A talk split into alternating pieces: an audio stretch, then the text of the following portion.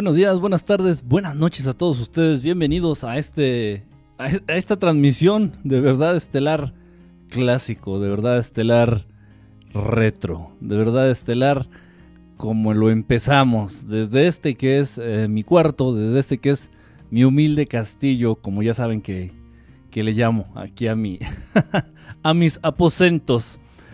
Eh, pues buenas noches, bienvenidos a todos ustedes. Eh, déjenme ver quién está por aquí. ¿Verdad? Está el recargado. No, porque eso, eso se puede. Se puede también entender como recagado, ¿no? O sea, sí, sí está cagado el show. Sí está cagado, pero. Vamos a dejarlo mejor así. En verdad, Estelar Classic. Retro. Emma, ¿cómo estás? Bonita noche. Este, ¿a quién anda conectado aquí? Guerrero 2337. ¿Cómo andas, hermano? Eh, a todos los que se están conectando, a todos los que están este, por entrar, a todos los que van a ver también la, repetición. Muchas personas eh, este, igual checan las repeticiones.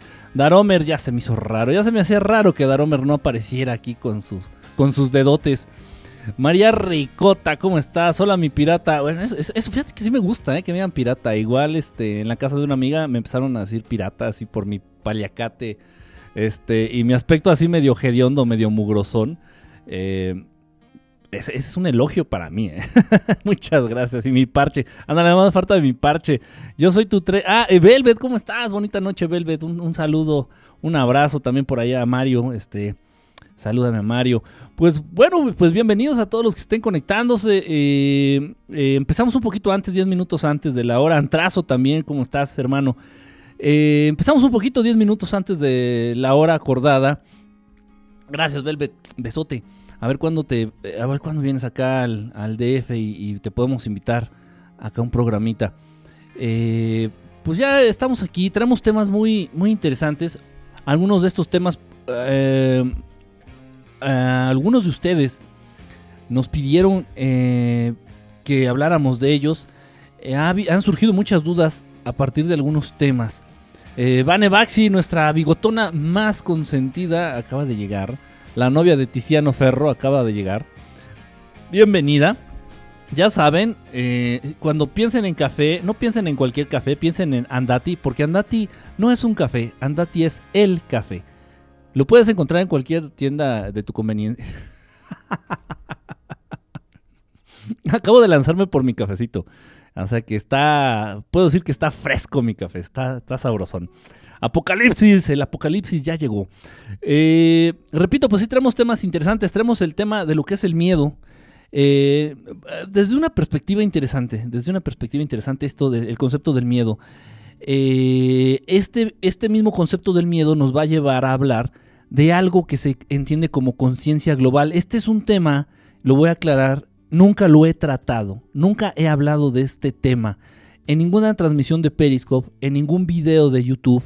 Eh, a través de los medios digitales nunca he hablado de este tema, ni en radio, en ningún lado. Eh, va a ser la primera vez que lo haga a través de, un medio digital. Por lo general hablo de este tema en persona. Si, si estamos dando una plática o si estamos dando este, algún tipo de, exposición, me gusta estar, eh, que las personas estén cercanas, que estén presentes, para poder ver sus reacciones, para poder eh, ir respondiendo sus preguntas. Para, es, es importante porque no es un tema fácil, este tema de la conciencia global. He pensado, pensé mucho en compartirlo, ya había pensado antes en hacerlo. Eh, aterricé algunos ejemplos, algunas analogías para poder hablar de este tema y que más o menos quede claro. También no, no quiero este, dar aquí un diplomado en, en media hora de lo que es este, la conciencia global. Es algo real, es algo increíblemente importante, es algo increíblemente fuerte. Y, muchos de nosotros, si no es que me atrevo a decir que pues, la gran parte de la raza humana no tiene conciencia de esta, de esta conciencia global, valga el peñanietismo o el... Valga el peñanietismo, ustedes ya entienden mi terminología. Entonces, pues va a ser un tema muy interesante, van a ser temas interesantes. Muchísimas gracias, repito, a todos los que están conectados, a Chicha Dios MX. Chicha Dios MX, válgame ¿qué, nombre se ponen. Bueno, ¿cómo se llama esta chica que se pone A3, 1, 2, 4, 1, A, B, Z, 1? Morandi, ¿cómo estás, hermano? Mi ángel, mi ángel, hola, ¿cómo estás? Bienvenido.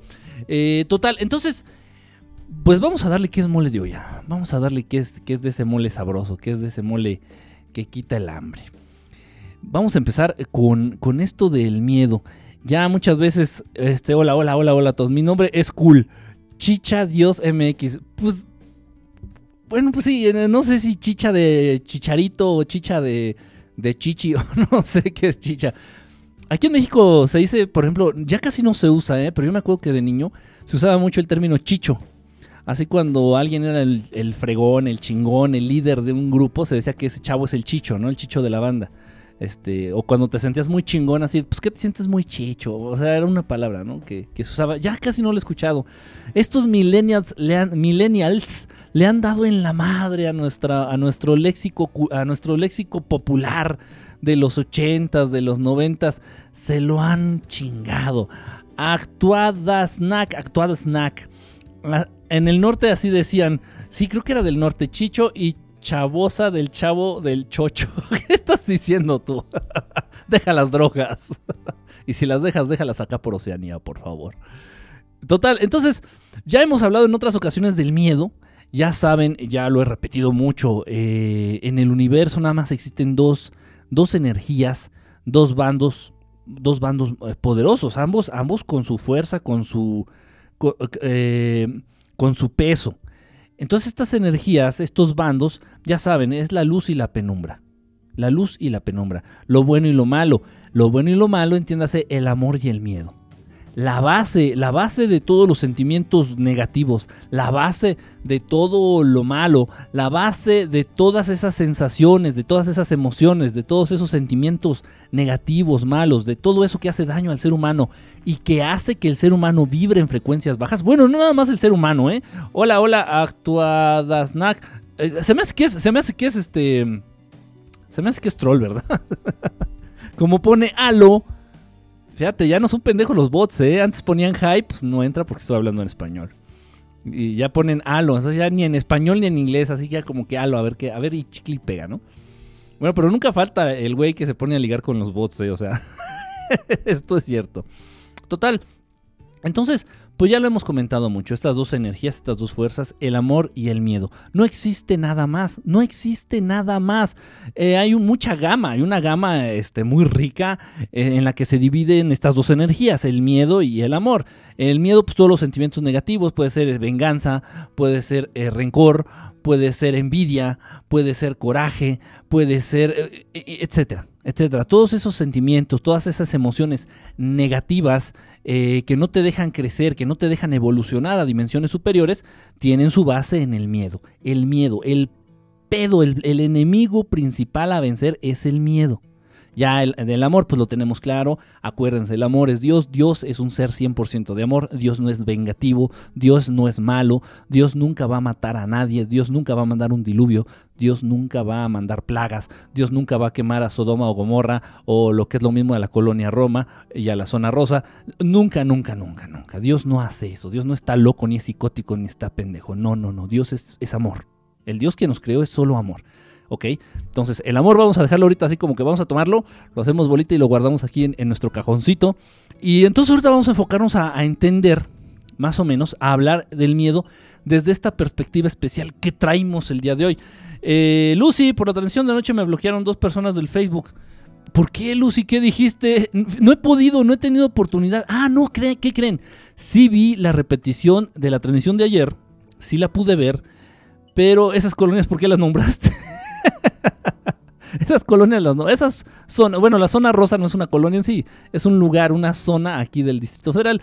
Es una zona llena de antros, es una zona llena de, bares, es una zona llena de prostitución, es una zona donde se incita mucho, este, pues, a libertinaje en cualquier sentido, en, el aspecto de drogas, en el aspecto este, sexual, en el aspecto, en cualquier sentido.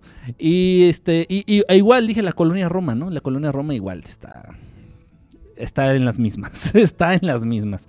Entonces es la Sodoma y Gomorra aquí de nuestro amado Distrito Federal. Mancera, escoge el dedo y siéntate en el que más te guste.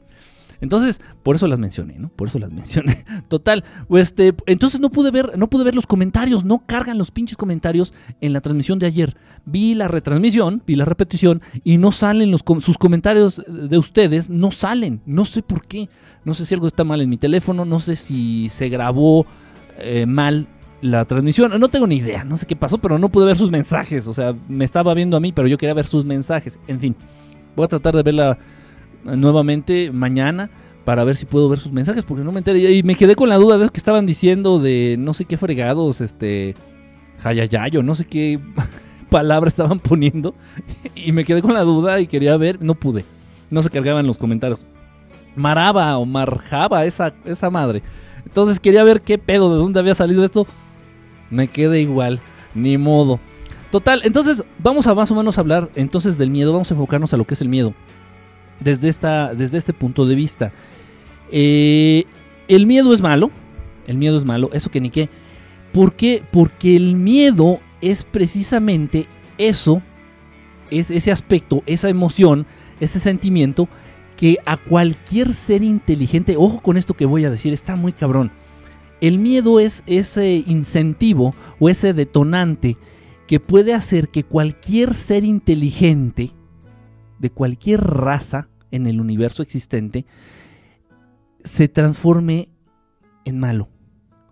El miedo es el, el detonante, es el, gatillo, se dice, es el, es el detonante, el miedo, para que un ser inteligente se transforme al lado oscuro, para que un ser inteligente se convierta de manera inmediata hacia lo malo, hacia la oscuridad, hacia lo negativo. Eh, esto está muy cabrón. Eh, ahora bien, mucha gente, este, este ha sido un, agarrón de greñas, este ha sido este tema de para agarrarnos y darnos dos, tres moquetazos. Este, con otros, con otros eh, amigos, con otros compañeros, con otros colegas, porque ellos afirman, hay muchas teorías que afirman que el miedo es algo natural en el ser humano. Ajá. Eh, y no. Increíblemente, aunque ustedes también igual lo duden, se vale, ¿eh? se vale. O sea, hay que dudar, hay que criticar esta actitud crítica. El miedo no es algo natural en el ser humano. Y se, se, aferran y lo aterrizan en teorías pendejas, caguengues, eh, a nivel psicológico, psicológico, que dicen, es que el miedo te ayuda. Porque gracias al miedo, el miedo te advierte, esa, esa sensación te advierte ante el peligro, es, es, es, parte de tu instinto de sobrevivencia. El miedo es parte natural del ser humano para protegerte de los peligros. No, es mentira. Eh, tan es así que tanto la depresión como la ansiedad son inventadas, son inducidas, son programadas en la mente del ser humano.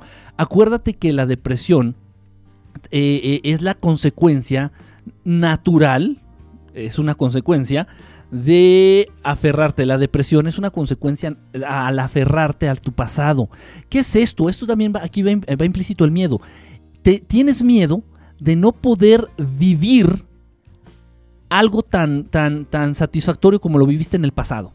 Entonces yo me, he topado, y yo creo que muchos de ustedes también, tal vez incluso es tu, eh, caso, tu caso personal, de que dicen, eh, es que mi infancia, entonces vienen las añoranzas. Las añoranzas precisamente es ese miedo, ese miedo a no volver a vivir algo, algo tan padre como lo viviste en el pasado. Entonces, entonces hay muchas personas que dicen, es que yo de niño fui muy feliz, es que yo en mi primer matrimonio fui muy feliz, y te aferras al pasado no es porque te aferres a lo bonito, no, eso nada más refleja el miedo a enfrentar lo que viene o a enfrentar lo que estás viviendo actualmente, miedo a que no tengas algo igual de satisfactorio o mejor.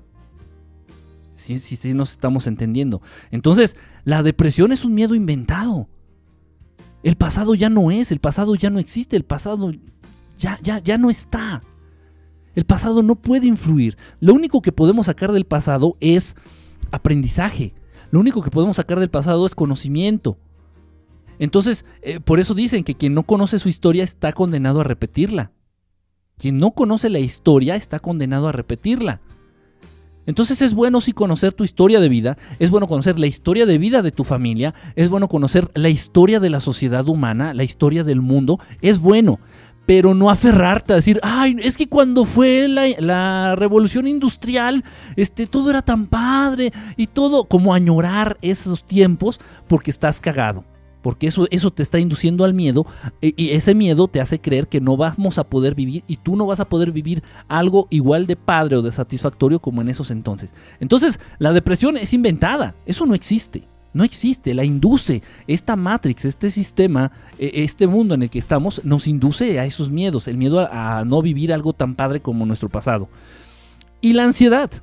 La ansiedad, por otro lado, pues precisamente es el miedo al futuro las personas que padecen de ansiedad y de, de ansiedad y de ataques eh, de ansiedad, de ataques de pánico, se le conoce también, estos de que se te acelera la respiración, empiezas a hiperventilar, sientes que te vas a morir o que te va a dar un paro cardíaco, sientes que alguien te persigue, o, etcétera. aquí incluye la hipocondria, la hipocondría el sentir que también te va a dar una enfermedad mortal en cualquier momento y ahí te vas a quedar, ahí vas a caer patas para arriba como cucaracha fumigada con Ray. La ansiedad es refleja nada más, es una consecuencia normal del miedo al futuro. ¿Cómo le puedes tener miedo a algo que no existe? ¿Cómo le puedes tener miedo a tal vez mañana ninguno de nosotros amanezcamos? Tal vez va a caer un meteoro, un, un asteroide gigantesco a las 4 de la mañana o al rato y ninguno de nosotros vamos a amanecer. ¿Y por qué le tienes miedo a mañana?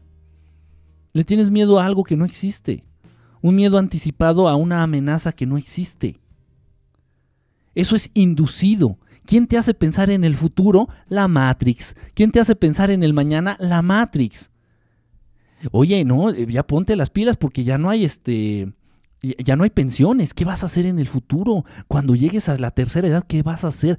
Piensa en el futuro. Oye, hijo, ¿qué vas a estudiar? Pero mamá, tengo 15 años. No importa, hijo. Debes de pensar en el futuro piensa en el futuro. Y estamos chingue y jode, chingue y jode, chingue y jode con que, con que nos enfoquemos a pensar en el futuro. Con que nos preocupemos, no nos ocupemos, nos preocupemos por el futuro. Y ya muchos adultos también están chingue y jode por aferrarse al pasado. Es que yo fui muy feliz cuando vivía allá en Cuernavaca.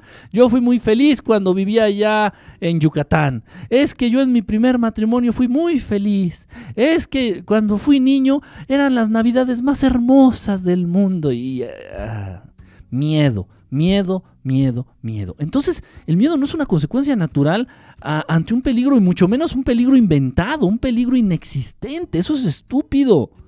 Eso es estúpido. ¿Por qué? Porque el miedo bloquea. Ahora, vamos a aterrizarlo desde, una, desde otra perspectiva. Dios no es pendejo. Dios creador, Dios creador, obviamente Dios creador nos creó. ¿eh? ¿Eh?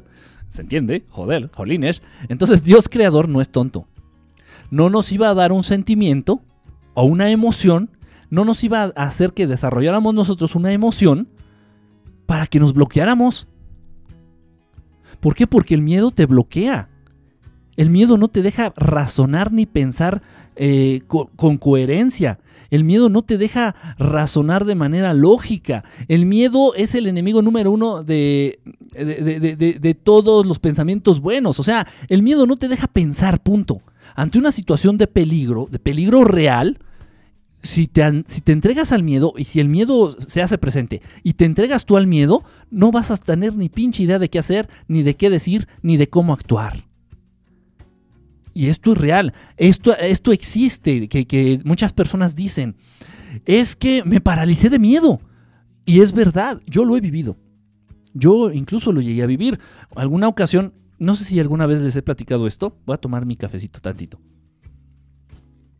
En alguna ocasión salí de, de vacaciones con mi familia, eran vacaciones familiares, yo tenía como unos, ah, no sé, unos 17 años más o menos. Entonces nos fuimos a quedar a, un, a una casa que rentaban este, para los fines de semana ahí en Cuernavaca, aquí en México, en el estado de Morelos. Muy famoso Cuernavaca, creo que es abajo de Acapulco, es el lugar más famoso de la zona vacacional turística más famosa de, de México. Aunque no lo crean, tercer lugar creo que es Cancún. Total. Entonces, este, pues fui con mi familia, tenía yo 17 años, fuimos de vacaciones, de fin de semana, vacaciones, de fin de semana a Cuernavaca, a, a esa casa que nos rentaron pues había alberca, estaba padre, estaba bonita. Eh, entonces se, metió alguien, se metió alguien este, en la noche. Eh, nos apagaron las luces, nos cortaron la luz, bajaron el, interruptor, el switch principal de la luz de toda la casa. La casa se quedó sin luz. Eh, eran puras sombras, puras tinieblas. Yo estaba despierto este, y de pronto empiezo a ver cómo atraviesan por la ventana del cuarto en donde yo estaba dormido empiezan a, atravesar este, figuras humanas. Pero obviamente, si hubieran sido fantasmas, yo hubiera estado súper agradecido, porque a mí me encantan esas experiencias. O si hubiera sido un gris, del mismo modo. No, esto era una silueta humana con este, ruidos humanos, con respiración humana. Entonces dije, esto ya valió madres. Dicho y hecho. Entonces a los pocos minutos, a los dos, tres minutos, veo, escucho más bien, porque no se veía ni madres, no había luz escucho cómo se abre la puerta en donde yo estaba dormido, en del cuarto en donde yo estaba dormido, y veo cómo, o siento, más bien siento, cómo este, estas, una de estas siluetas se mete al cuarto este, y, se escucha cómo cierra la puerta. Entonces ya estaba ya dentro de donde según yo estaba dormido, yo me estaba haciendo el dormido. No, fue una experiencia terrible, terrible. Pasé unos 10 segundos sin poderme mover, literalmente sin poder respirar, así como dije, ya valió verga. O sea, si este güey se metió, trae un cuchillo, trae una pistola y luego sin luz, ya, nos, ya me cargó aquí la chingada. Porque me entregué el miedo. Nunca había pasado yo una experiencia así, y ni por acá que le iba, a vivir. Total, entonces eh, pasé unos 10 segundos paralizado, literalmente paralizado del miedo entendí que no era bueno eso, que no, no, podía estar así, tenía que hacer algo, tenía que reaccionar. Entonces ya hice a un lado el miedo y entonces me puse a pensar, dije, ¿qué hago? Ya me levanté, ya fijé la vista, pude ver a través de la poquita luz que se metía por la ventana que el tipo este estaba de espaldas, dándome la espalda a mí. Entonces me levanté de la cama, eh, lo agarré por detrás, le pude quitar, traía una, una navaja, traía una navaja. Entonces lo, lo, agarré, se puso a gritar, le habló al otro pendejo. El otro pendejo, en vez de irlo a auxiliar, eran dos. En vez de irlo a auxiliar, se salió hecho la chingada de, de la casa. Entonces ya me quedé con ese güey ahí. Bueno, eso ya es otra historia. acabó en tragedia. Total. Bueno, no, más bien que bueno que no acabó en, tragedia. Eh, pero sí, o sea, eso es cierto. El miedo te bloquea. Ándale, esa es la palabra que estaba buscando. El miedo te bloquea. No te deja pensar eh, de una manera eh, óptima. Estamos. Entonces, Dios no es tonto y te iba a dar esa emoción para que te quedaras como pendejo ante una situación de peligro. Como idiota. No. No dentro de esa manipulación genética que existe en el ser humano, precisamente se induce al ser humano a ser capaz de desarrollar esta puta emoción llamada miedo, pánico, terror. Esto no sirve de nada para el ser humano. Esto no sirve de nada para el ser humano. ¿Qué pasó después, Quique? Le di en la madre, sí, le metí unos putazos. Literalmente le metí unos putazos sin luz al, al güey este lo agarré de las greñas, lo agarré así. Lo bueno que estaba así más chaparreto que yo. Y en ese tiempo, pues igual yo estaba ya, ya haciendo pesas. Yo hago pesas, voy al gimnasio desde los 14 años. Entonces le metí, una, le metí una santa chinga a oscuras que no sabía ni dónde lo agarraba. Me acuerdo que lo agarré así de la cabeza, de las greñas y contra la pared, contra los muebles. Ya cuando pusimos la luz, este, unos de mis, de mis familiares se despertaron, fueron a, poner otra vez la luz y ya vi que estaba todo ensangrentado el cuarto. No, o sea, fue una cosa horrible, de verdad. Fui, eh, teníamos ahí una cinta canela, una cinta de estas de ductos, de esta cinta gris de ductos, lo amarré como salchicha al pobre, al pobre güey. ahí lo dejé tumbado en la sala de esta casa que rentamos y me comuniqué con el dueño. Le digo, ¿sabe qué? Se metió un güey, este, pues le metí una chinga, lo amarré con cinta de ducto y ahí lo dejé en la sala. y nos regresamos para acá, para el DF o sea, no, no, no supe yo qué hacer. O sea, no tenía ni teléfono, ni había, no había celulares, ni, ni, aunque hubiera habido teléfono, no tenía ni pinche idea del número de la policía de Cuernavaca. O sea, no sé, yo dije, ah, no sé, fue lo que se me ocurrió. Y ya fue el dueño y ya no sé qué pasó. Ahí sí ya, ya no supe qué, no sé, no sé qué habrá pasado. No sé si ese güey habrá, habrá seguido ahí, este, encintado en el suelo. No tengo idea. Pero bueno, gracias a Dios pasé esa experiencia. Entonces, no es normal sentir miedo. El miedo no te sirve para nada. El miedo nos estorba. El miedo no te protege de un peligro. Lo que te protege del peligro es tu, cabecita, tu intelecto, tu sentido común, tu capacidad de razonar eh, de, una manera coherente ante una situación de peligro real. a ver, tengo esta, tengo esta situación. ¿Qué hago? ¿Qué podemos hacer? A ver, tranquilo, ¿qué podemos hacer? El miedo juega nuestro, en nuestra contra. De verdad, ponte a pensar el miedo siempre está en tu contra. Siempre, siempre, siempre. Un ejemplo claro y muy, muy, muy, muy, muy bien aterrizado. Un ejemplo, puta, o sea, este es clásico, así como verdad estelar clásico, este ejemplo es clásico.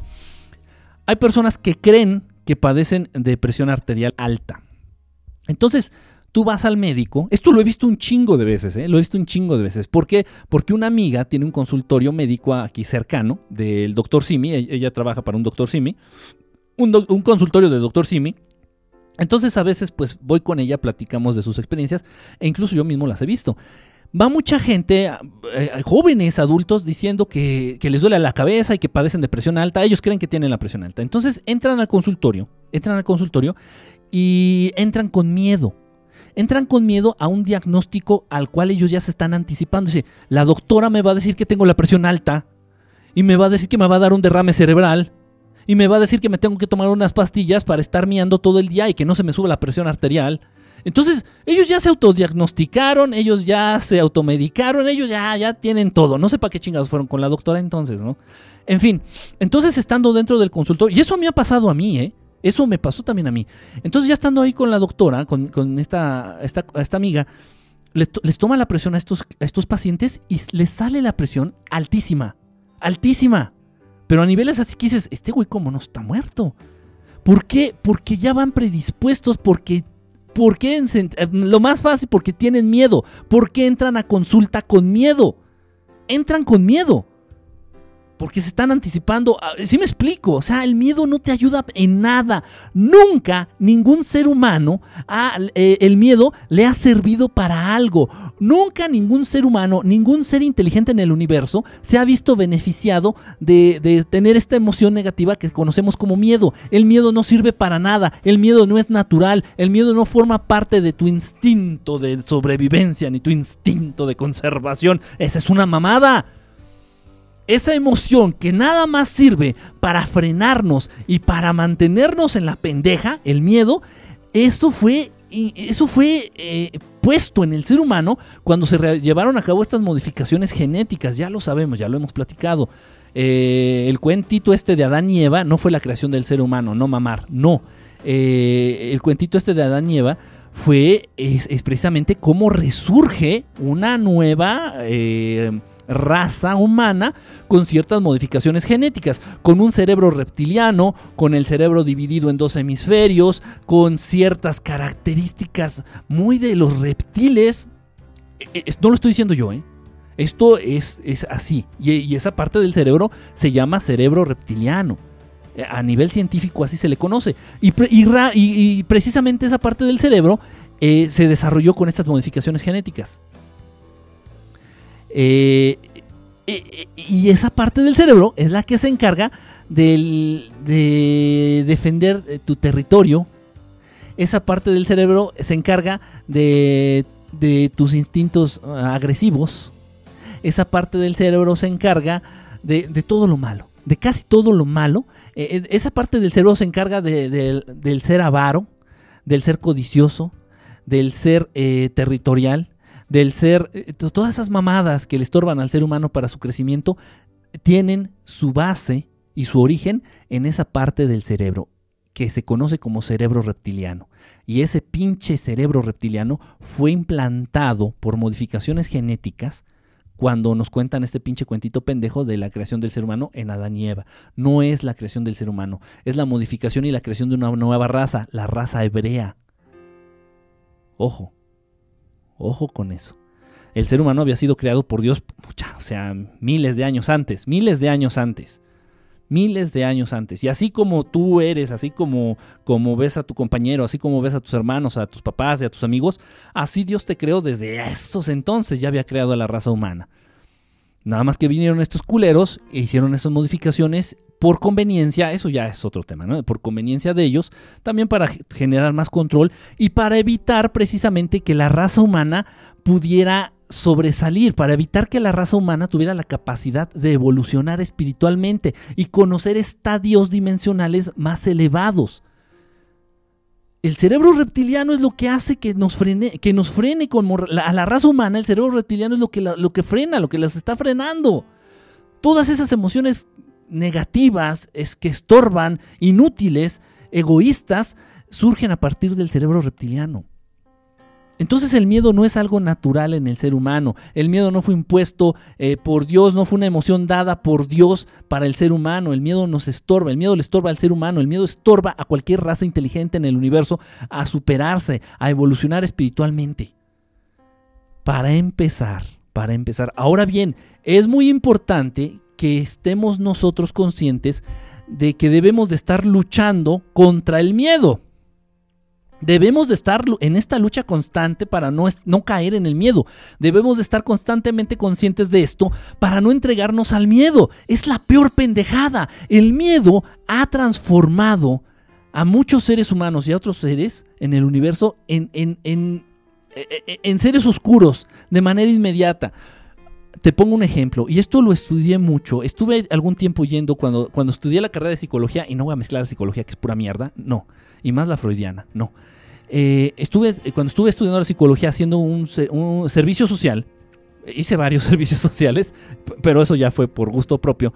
Eh, estuve en, una, en un cerezo, en un centro de readaptación social, una cárcel, un botellón.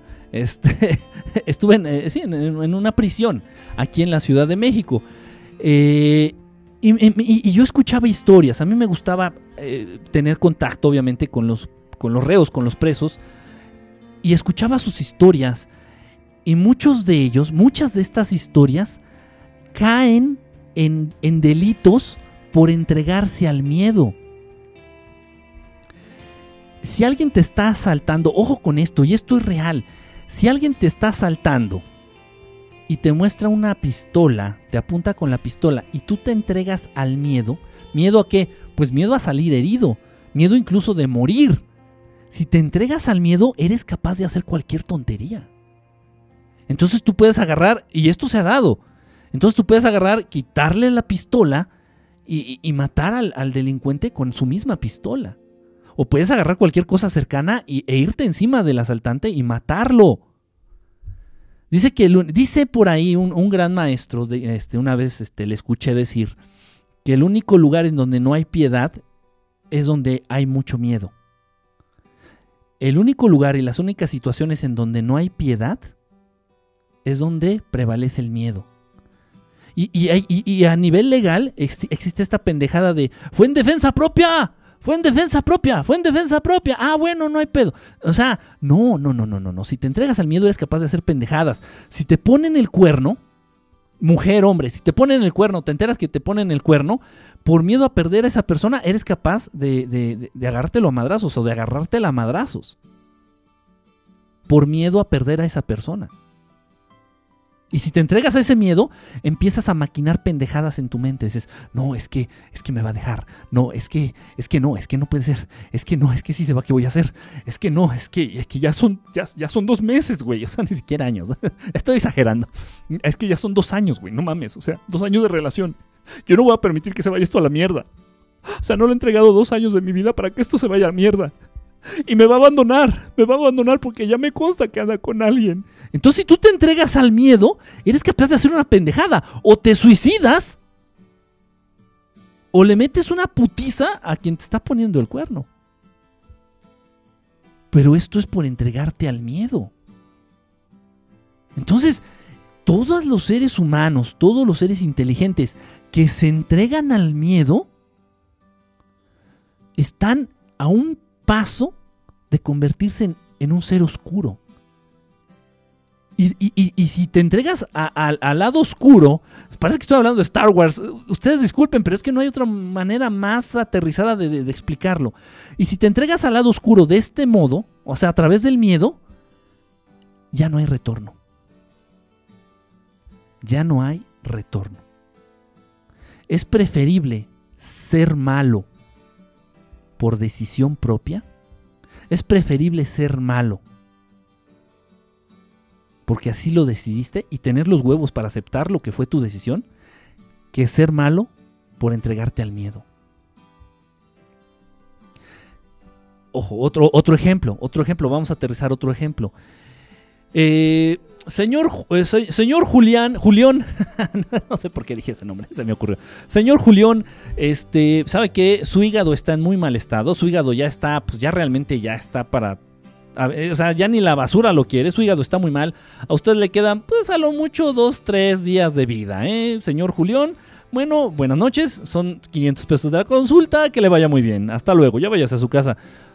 Y, el señor Julián sale de ahí y dice, puta madre, yo no me quiero morir, güey. Yo no me quiero morir. Me voy a morir, me quedan dos, días. Me dijo dos días, tres días. Eh.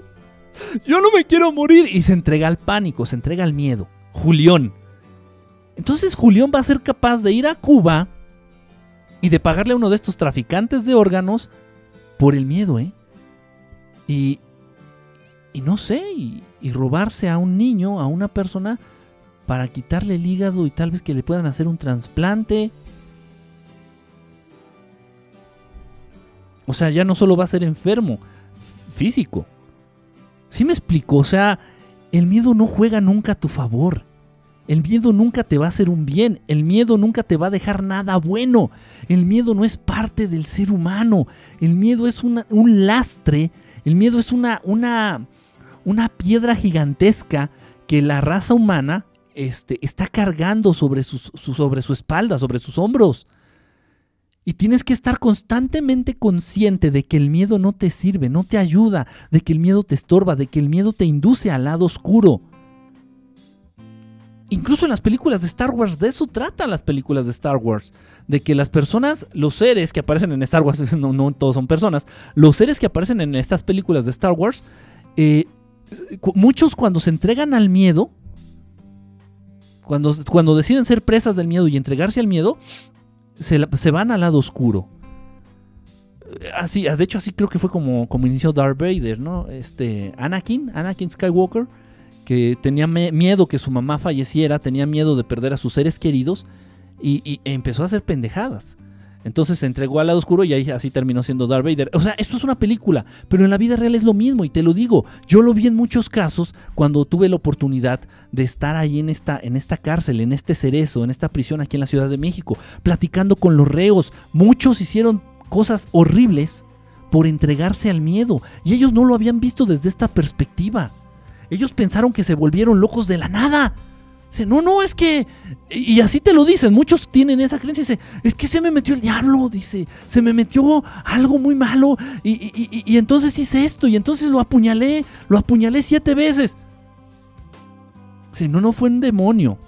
Puede ser el caso, ¿eh? Ojo, puede ser el caso. Pero en este caso, en muchos de esos casos, no fue ningún demonio, ninguna entidad externa, no. Se entregaron al miedo.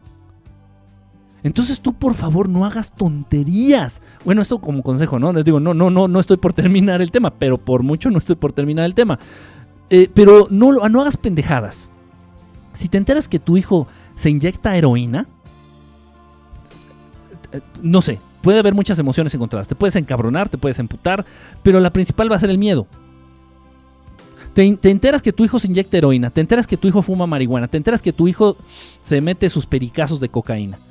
Entonces vas a tener muchas emociones encontradas, muchas de ellas negativas, todas de ellas negativas. La base va a ser el miedo. ¿Miedo a qué? Miedo a que tu hijo le pase algo. Miedo a que tu hijo muera de una sobredosis. Miedo a que tu hijo no pueda alejarse de esas tonterías. Entonces, si tú te entregas a ese miedo, vas a ser capaz de ser una pendejada. Una pendejada tan grande como decirle a tu hijo en, una, en un arranque de estos de miedo cuando te entregas. A ver, cabrón, entonces me, regaras todas tus chingaderas, todas tus, tus garras y te me largas a la pinche calle porque hay un pinche drogadicto, yo no quiero. Puta, qué manera de ayudarlo, hombre, bravo. Bravo, no, no, no, a mí no se me hubiera ocurrido otra manera más efectiva de ayudarle a un hijo que, que está cayendo en el consumo de alguna droga. El miedo te lleva a hacer pendejadas en serio. Entonces, hay que vivir constantemente, constantemente, todos los días de tu vida, 24/7, pensando en no entregarte al miedo. Y después se te va haciendo como un, reflejo. O sea, al principio es súper difícil, ¿eh? Súper difícil. Y después se te va haciendo como un reflejo. Por eso las personas beben. Porque tienen miedo de enfrentar su realidad. Por eso las personas beben y se drogan. Porque tienen miedo de ser como son.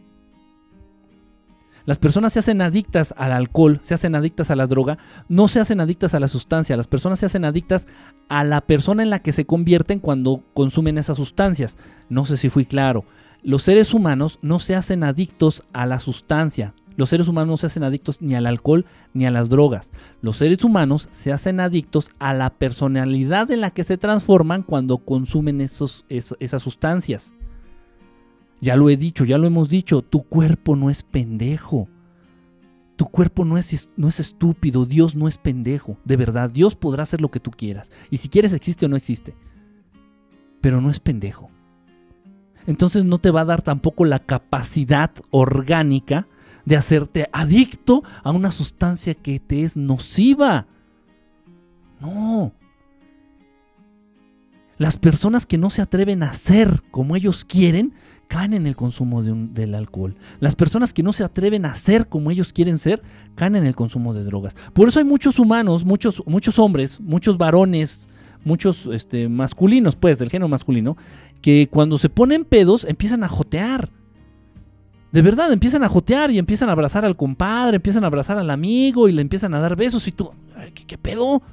¿Qué pedo? Se ponen pedos para poder sacar ese joto que llevan dentro, porque en sus cinco sentidos no se atreven a aceptar pues que les gusta el chile. Estamos. Tomas alcohol porque no en tus cinco sentidos no te atreves a enfrentarte a tu esposa y a meterle sus chingadazos. Tienes que ponerte pedo para gritarle y meterle sus chingas. Ten huevos. Hazlo sin empedarte. Ten huevitos, cabrón. Hazlo sin empedarte. Y hay mujeres que lo mismo. Hay mujeres que se ponen pedas para decirles, eh, gritarles sus frescas a su esposo. Tengamos huevos. Hay que empezar a ser esas, esos seres, esas personas, esos humanos que no, que no te atreves a hacer, que no te, has atrevido a hacer. Debes de convertirte en ese, en ese ser que no te has atrevido a hacer para que te libres de caer en el consumo de alguna de estas chingaderas. Por eso te imponen modelos artificiales, modelos de, papel en la tele, ídolos falsos, héroes, héroes falsos en la tele, y todo el mundo quiere ser como Mia Colucci, todo el mundo quiere ser como fulanito que sale en la tele, todo el mundo quiere ser como sultanito que aparece en la película, todo el mundo quiere ser como Julián Álvarez, todo el mundo quiere ser...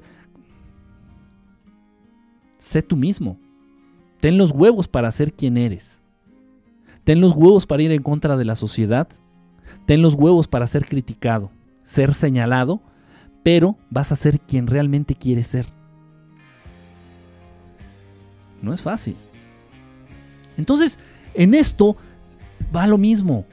Todo es perfecto, todo es como debe ser, todo es como Dios lo hizo obviamente ya metieron la mano estos hijos de puta que hicieron esas modificaciones genéticas en el ser humano y nos dieron la capacidad de sentir miedo. Evita el miedo, nunca te entregues al miedo. Nunca, nunca te entregues al miedo. Ahora, dentro de esta línea va de lo mismo, va de lo mismo. Hombre, joder, va de lo mismo. Dentro de esta misma línea, hablando del miedo, del instinto de conservación, del instinto de sobrevivencia o de supervivencia, no sé cuál es la pinche diferencia, este, entonces mucha gente entiende que el miedo te ayuda a seguir con vida. Es que si yo no hubiera sentido el miedo te advierte del peligro. El miedo te dice que es peligroso. Y por eso, gracias a eso, es el intento de supervivencia. Ok, miren, aquí es donde entra este tema.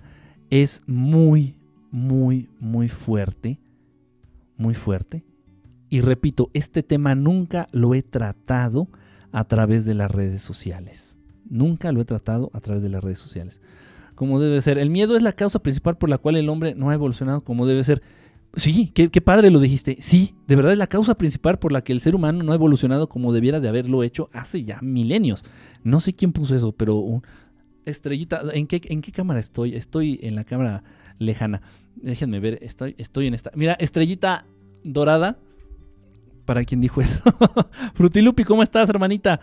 Este, casi no los he leído, perdón, es que me clavo en el tema y me encabrono y. ¡Iu! Ay, Antrazo hasta. Cuando le hice así y hacía la cámara, hasta Antrazo puso la, la trompita así en el celular. no, no es cierto. Inge, el doctor Chunga. Este, ¿cómo andas, Inge? Sindines, Sindines también anda por aquí. Mi querido Juancho, Juan Carlos, ¿cómo andas, hermano? Alan, Alan, también, hola, bienvenido. Nacho, hermano, ¿cómo estás? Yo no entiendo, pero es la gran mayoría. Pues sí, lamentablemente así es. Eh, Slap, ¿cómo estás? Merjaba, dale con su palabra cagengue. Entonces, ok. No es el miedo lo que te genera ese instinto de sobrevivencia. No es el miedo lo que le da forma y figura a tu instinto de conservación. No, mentira. Repito, este tema no es sencillo. Aquí existe algo, aquí estamos involucrando un concepto difícil de entender. Ya nos íbamos porque no, no, no, ni me lees. No, Romano, digas eso, ¿cómo crees, hermano? El miedo social es implantado por un sistema corrupto. Gracias por la estrellita. ¿Fuiste tú, Beto? Ah, no, entonces devuélveme. Dame mi estrellita. Pensé que había sido una, una chica así de grandes atributos y de buen cuerpo. ¿no? Entonces dame mi estrella, Beto. Dame, sáquese. no, no es cierto. ¿Cómo crees? Este. Está, está difícil el tema. Vamos a tratar de abordarlo. Ya en, transmisiones este, posteriores eh, lo hablaremos un poquito más a fondo. Esas son bots. ¡Chau! Lo hablaremos un poquito más a fondo tratando de ir desenmarañando. Obviamente, pues ya algunos de ustedes a partir de este tema, pues van a mandar sus preguntas, van a mandar este, lo que no haya quedado claro. Este, y, de verdad se los agradezco porque eso me, para mí es una pauta, es un indicador este, de lo, en, lo que en los puntos en los que debemos de abordar más. La conciencia global. El instinto de supervivencia del ser humano. Ni nos lees Slap. Por favor, Slap. Por favor, Slap. No me desconcentres, Slap. Este, de hecho, que ya casi no te he visto por aquí, Slap.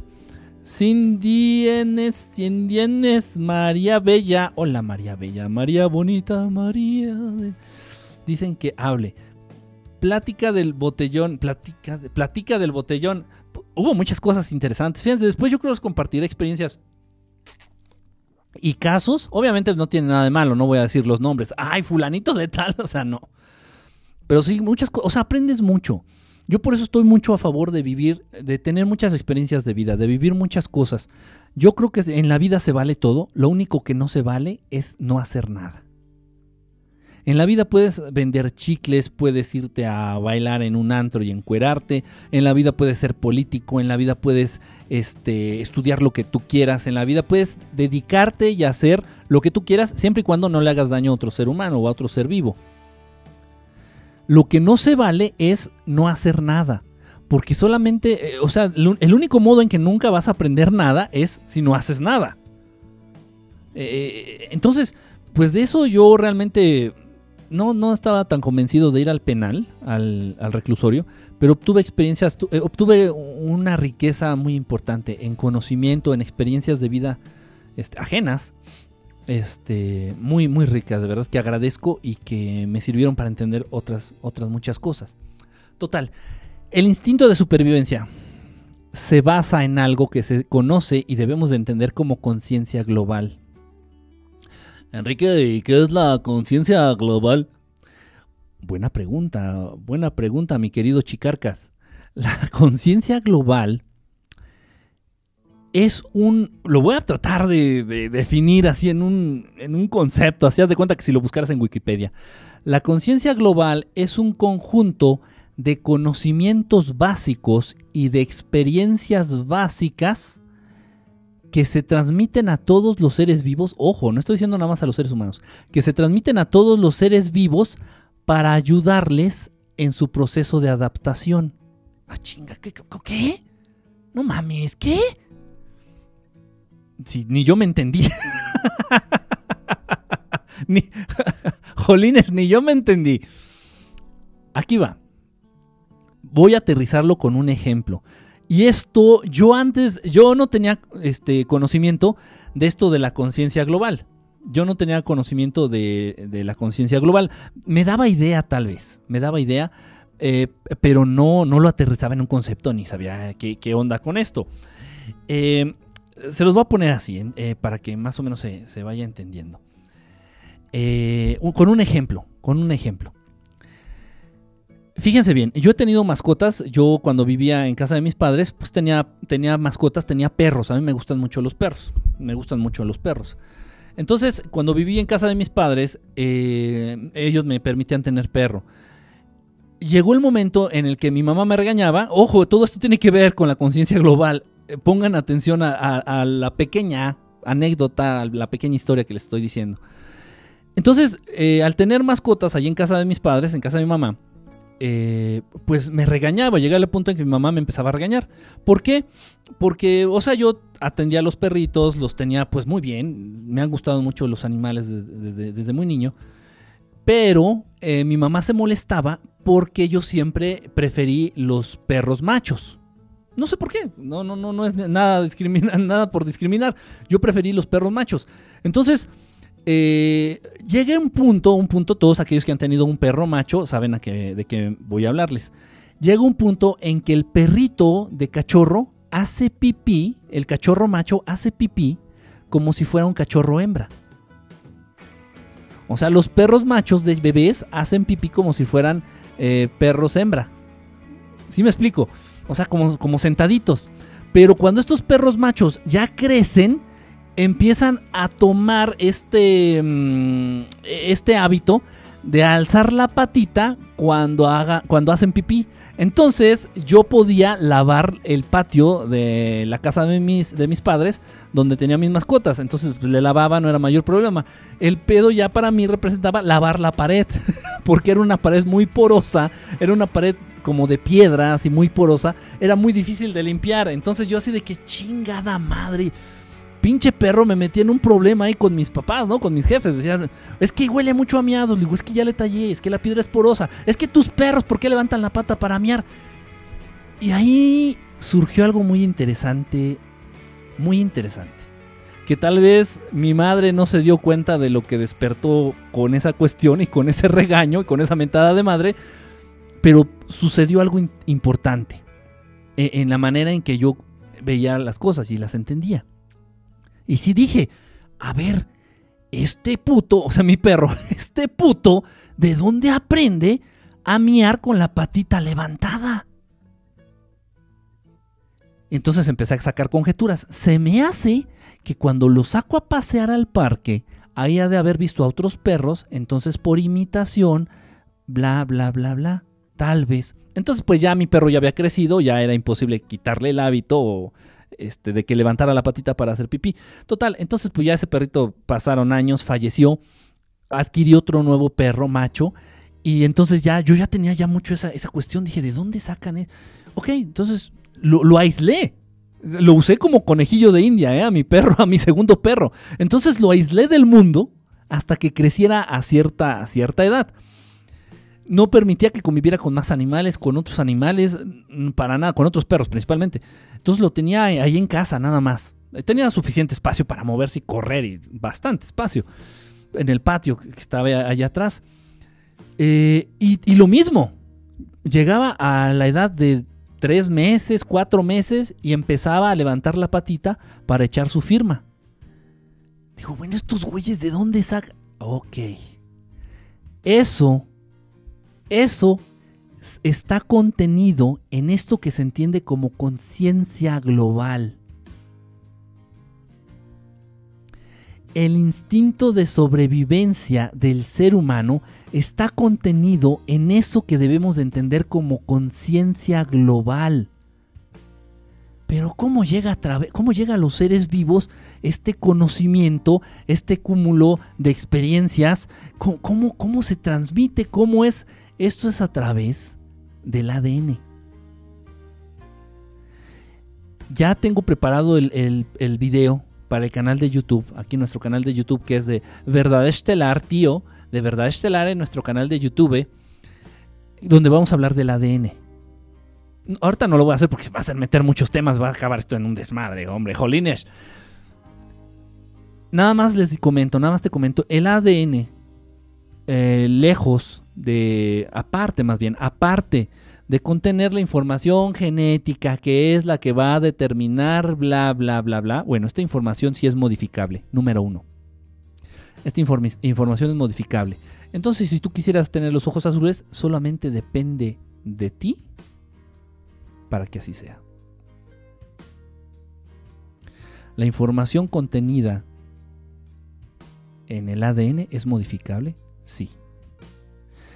Pero el ADN tiene la función principal porque el físico, el aspecto físico es lo de menos, el aspecto físico es una pendejada, no importa si eres chaparrito, si eres gordo, si eres prieto, si eres güero, si eres narizón, si eres este, no importa. El aspecto físico, quien se fije en el aspecto físico realmente está está perdido, ya hay que aventarlo a la fosa común de una vez. Entonces eso es lo de menos. La información genética contenida en el ADN para determinar tu aspecto físico, eso es una pendejada.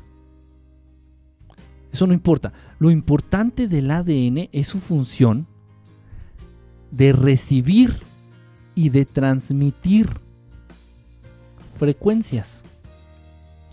Entendamos entonces el ADN como una gran antena. Como una gran antena que recibe, pero también no solamente recibe, también transmite.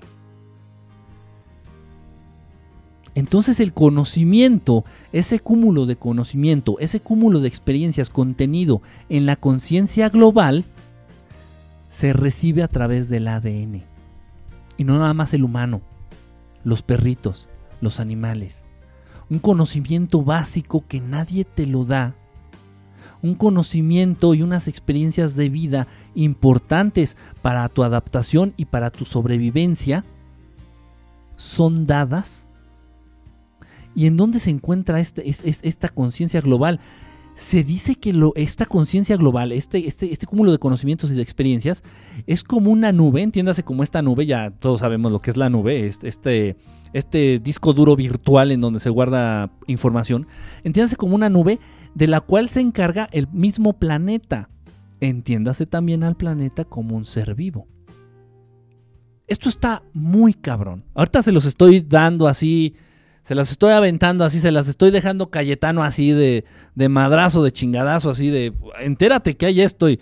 ok, para, antes de, clavarse mucho en lo que es la conciencia global, tenemos que entender este, lo, lo del ADN. Esto ya lo voy a explicar en el video. Yo creo a más tardar el lunes o el martes ya estaremos subiendo, estaré subiendo este video en nuestro canal de YouTube de Verdad Estelar, canal de YouTube, este, para que se vaya entendiendo esto del ADN y ya podamos hablar un poquito más a fondo de lo que es la conciencia global. Pero entonces está contenido ahí. El instinto, eso, eso que se necesita para el instinto de sobrevivencia, de supervivencia del ser humano, está contenido en la nube, en esta conciencia global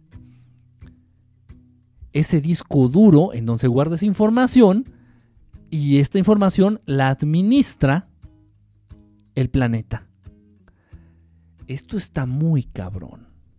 Muy cabrón. Y no nada más al ser humano, repito, a, a, todas las especies, a todos los seres vivos. A todos los seres vivos. Y no tiene que ver, ojo, porque también se puede llegar a confundir. Me han llegado, cuando he llegado a hablar de estos temas, lo, lo, mezclan con los registros akáshicos. No tiene nada que ver. No tiene nada que ver. Los registros akáshicos están en el norte y esto de lo que estamos hablando está en el sur totalmente. O sea, es, es otro rollo, otro rock and roll. ¿Por qué la caca? ¿Por qué la mierda? ¿Por qué el excremento huele feo? ¿Por qué desde niño, sin que tus papás te digan, eh? Y lo más interesante de todo esto es que se han llevado a cabo experimentos, incluso experimentos un tanto crueles, y esto, esto les movía mucho a los nazis, a los nazis, al partido nazi de Alemania. Entonces los nazis eh, eh, fueron pioneros en realizar este tipo de experimentos. Ellos ya sabían y tenían eh, la noción de que esta conciencia global existía. Entonces llevaron a cabo experimentos medios, medios ojetes aislando a seres humanos recién nacidos. Aislando a seres humanos recién nacidos. Y, pudieron ver, y estos, estos experimentos también por ahí los siguen realizando, tal vez un poquito bajo el agua, algunos gobiernos de países donde se les conoce como el sol naciente. A la fecha, eh, los experimentos más inhumanos, más trastornados y más enfermos que se han realizado con seres humanos no provienen de los nazis. provienen de esa región del sol naciente y se siguen llevando a cabo a la fecha. Total, entonces se, pudieron, se pudo ver ahí, se, descubrió que un bebé humano, un bebé humano desde chiquito, tiene repulsión, o sea, hay cierta, eh, cierto rechazo innato, o sea, fíjense la palabra que estoy utilizando, cierto rechazo innato, cierto rechazo de manera natural a la mierda, a la caca, al excremento, a su consistencia, a su aroma, a todo lo que representa la mierda. Y no hubo una mamá que le dijera, ay, fuchi caca, no, no, fuchi fuchi caca, caca, no. Hay algo, una conciencia global que está eh, eh, impregnando a este niño, que está informando a este niño que eso pues no es, no va a ser sano para su desarrollo y que por el contrario incluso puede llegar a ser dañino, peligroso, le puede generar enfermedades. Está, está cabrón. Es un tema muy, muy cabrón. Es un tema del cual de verdad eh, se tiene que hablar muy, muy extensamente. Muy extensamente está contenida ahí una información muy importante, muy importante, información que nadie te la da, información que no te la dan tus padres, información que no te la da la tele, información que, es básica para tu, tu, proceso adaptativo y tu proceso de, de sobrevivencia, de sobrevivir aquí en este planeta. Como lo mismo cuando nace un bebé, ojo, estoy hablando de cuando nace un bebé, esto es, este conocimiento ya está llegando incluso antes de nacer al vientre materno. Al ser que ya está desarrollándose en el vientre materno, ya le está llegando esta información. ¿Por qué? Pues porque ya tiene cadenas de ADN y este ADN este, cumple las funciones de antena receptora y entonces este feto, este no nato, este, está recibiendo ya información. Entonces el no nato nace el, bebé ya nace eh, y de manera instintiva eh, empieza a buscar la chichi de su mamá. De manera instintiva, este bebé recién nacido empieza a, hacer el movimiento con los labios de, mamar, de succionar, de chupar, buscando la leche materna. ¿Quién se lo enseñó? ¿De dónde? Y me van a sacar teorías evolutivas pedorras, pendejas, darwinianas y... No, no, no, es que, hombre, joder. Y, bueno, ok, ¿y, el primer ser humano qué? Se murió. No mames. Y este bagaje, este, este, este cúmulo de conocimientos y de experiencias se va enriqueciendo todos los días. Y por ahí algunos dicen, es que no chingues, es que los, los niños este, ahorita están saliendo bien inteligentes, güey. En serio, los niños están saliendo bien vivos, güey. Les das unas de estas madres así de estos de los celulares y desde las de estas de las iPads. No mames, güey. Los niños ya están bien avanzados. Las entienden así bien rápido. ¿A poco? ¿Qué será? ¿Las buenas clases de computación que les dan en el kinder? no te sorprendas. Al igual que tú, si tienes 30, 40, 50 años, pues, saliste mucho más hábil en ciertas tareas que lo eran tus tatarabuelos o tus bisabuelos. Porque este, esta conciencia global se está constantemente renovando, se está constantemente enriqueciendo, se está adaptando. Y esas adaptaciones se van compartiendo con cada ser humano que van haciendo, con cada generación, tal vez, entiéndelo así. Hay gente, no voy a hablar de eso ahorita porque no, no, es, es como podemos ver aquí, dice, es verdad estelar. aquí nuestro, eh, dice, verdad estelar. Entonces, no quiero hacer corajes. Los corajes se hacen en el Notimundo. Entonces, no quiero hacer corajes, hombre, joder. Pero hay, muchos, hay muchas cuestiones en esta Matrix.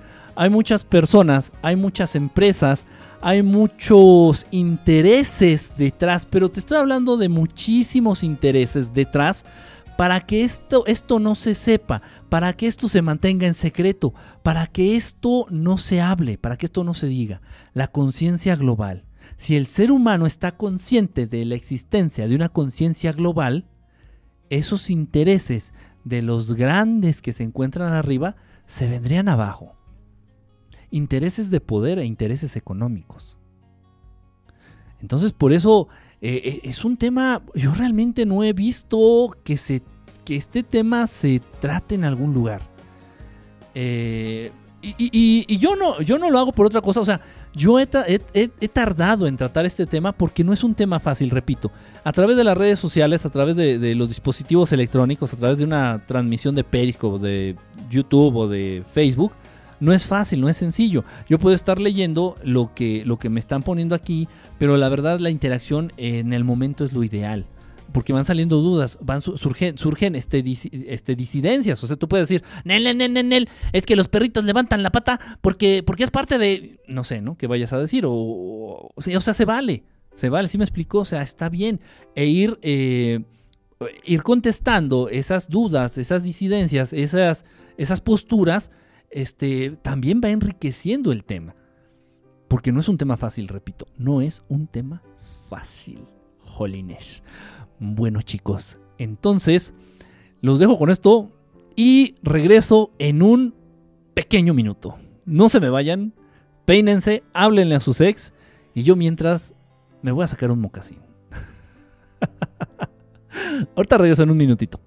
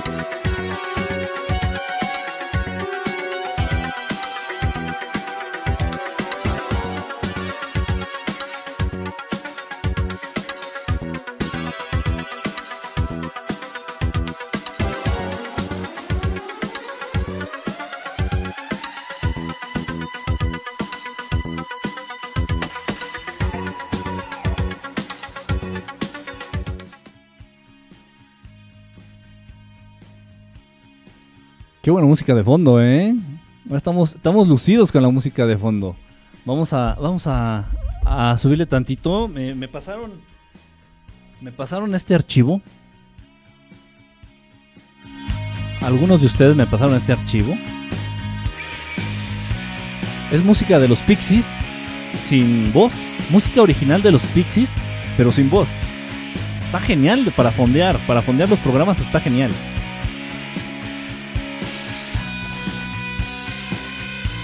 Esta, este, no me acuerdo cómo se llama. Creo que se llama, este, Camino a Roswell. Acuérdense que los Pixies hablan mucho de temática ovni, de temática de, sí, de fenómeno ovni. Está buenísima la verdad.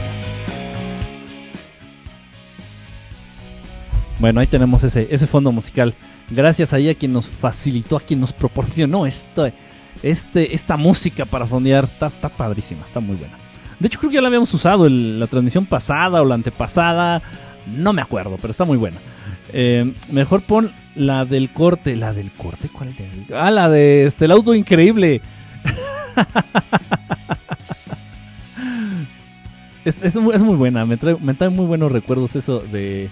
Eh, la musiquita del auto increíble y toda la música que tenga que ver con, con series de televisión de los ochentas también, por ejemplo, la del Hombre Increíble, la de Hulk. Este, también me, gustaba mucho. Este, todas las series, ¿no? Que, eran ochenteras.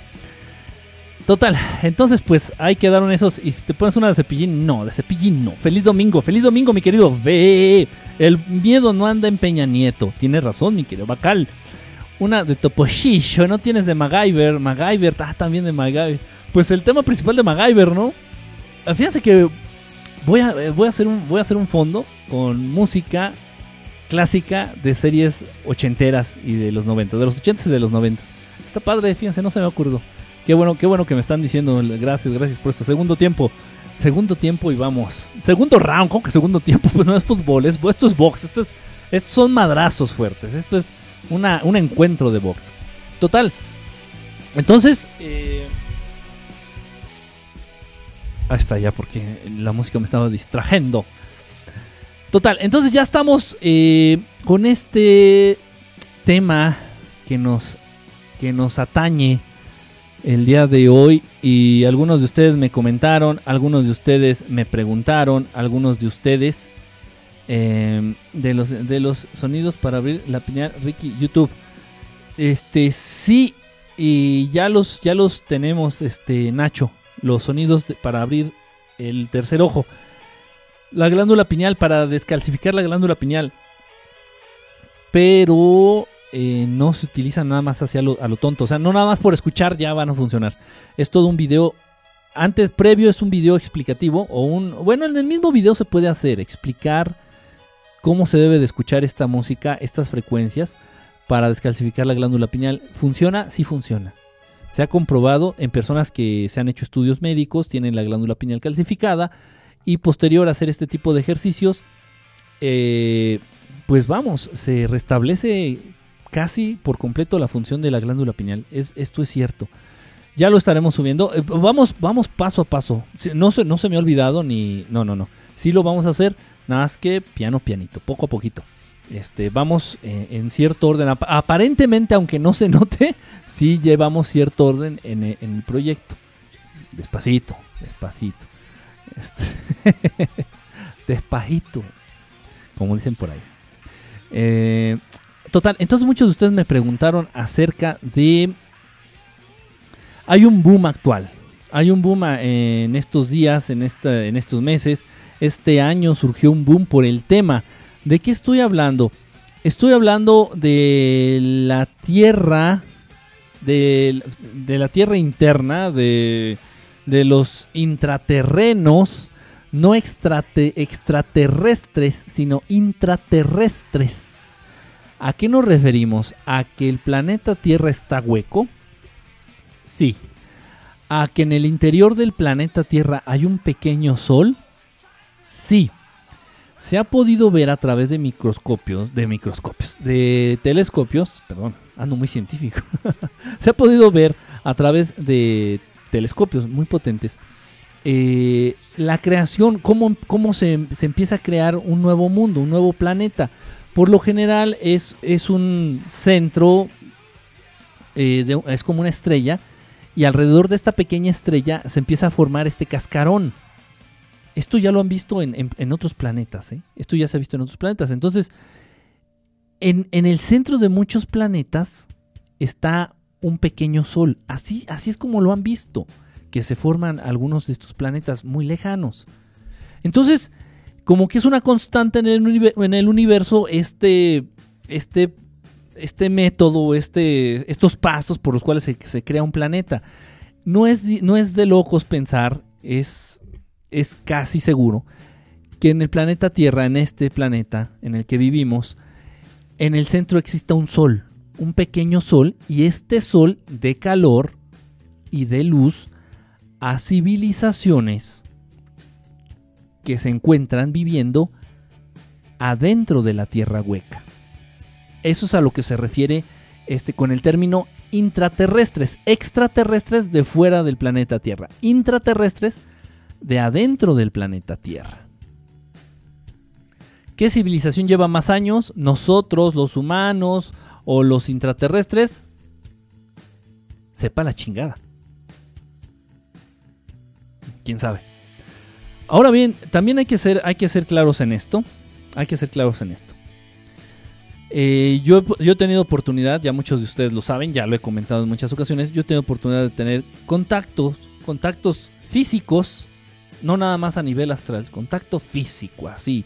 Estar a 3 o 4, 5, 6 o 7 metros de seres, tanto de luz como seres oscuros. Y seres oscuros me refiero a los grises.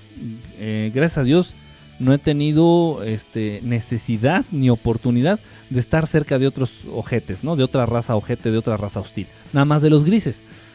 Y, y seres benévolos, seres buenos, seres de luz, pues ya van como, no sé, unas tres razas distintas con las cuales he tenido oportunidad de estar cerca. Físicamente hablando. Físicamente hablando.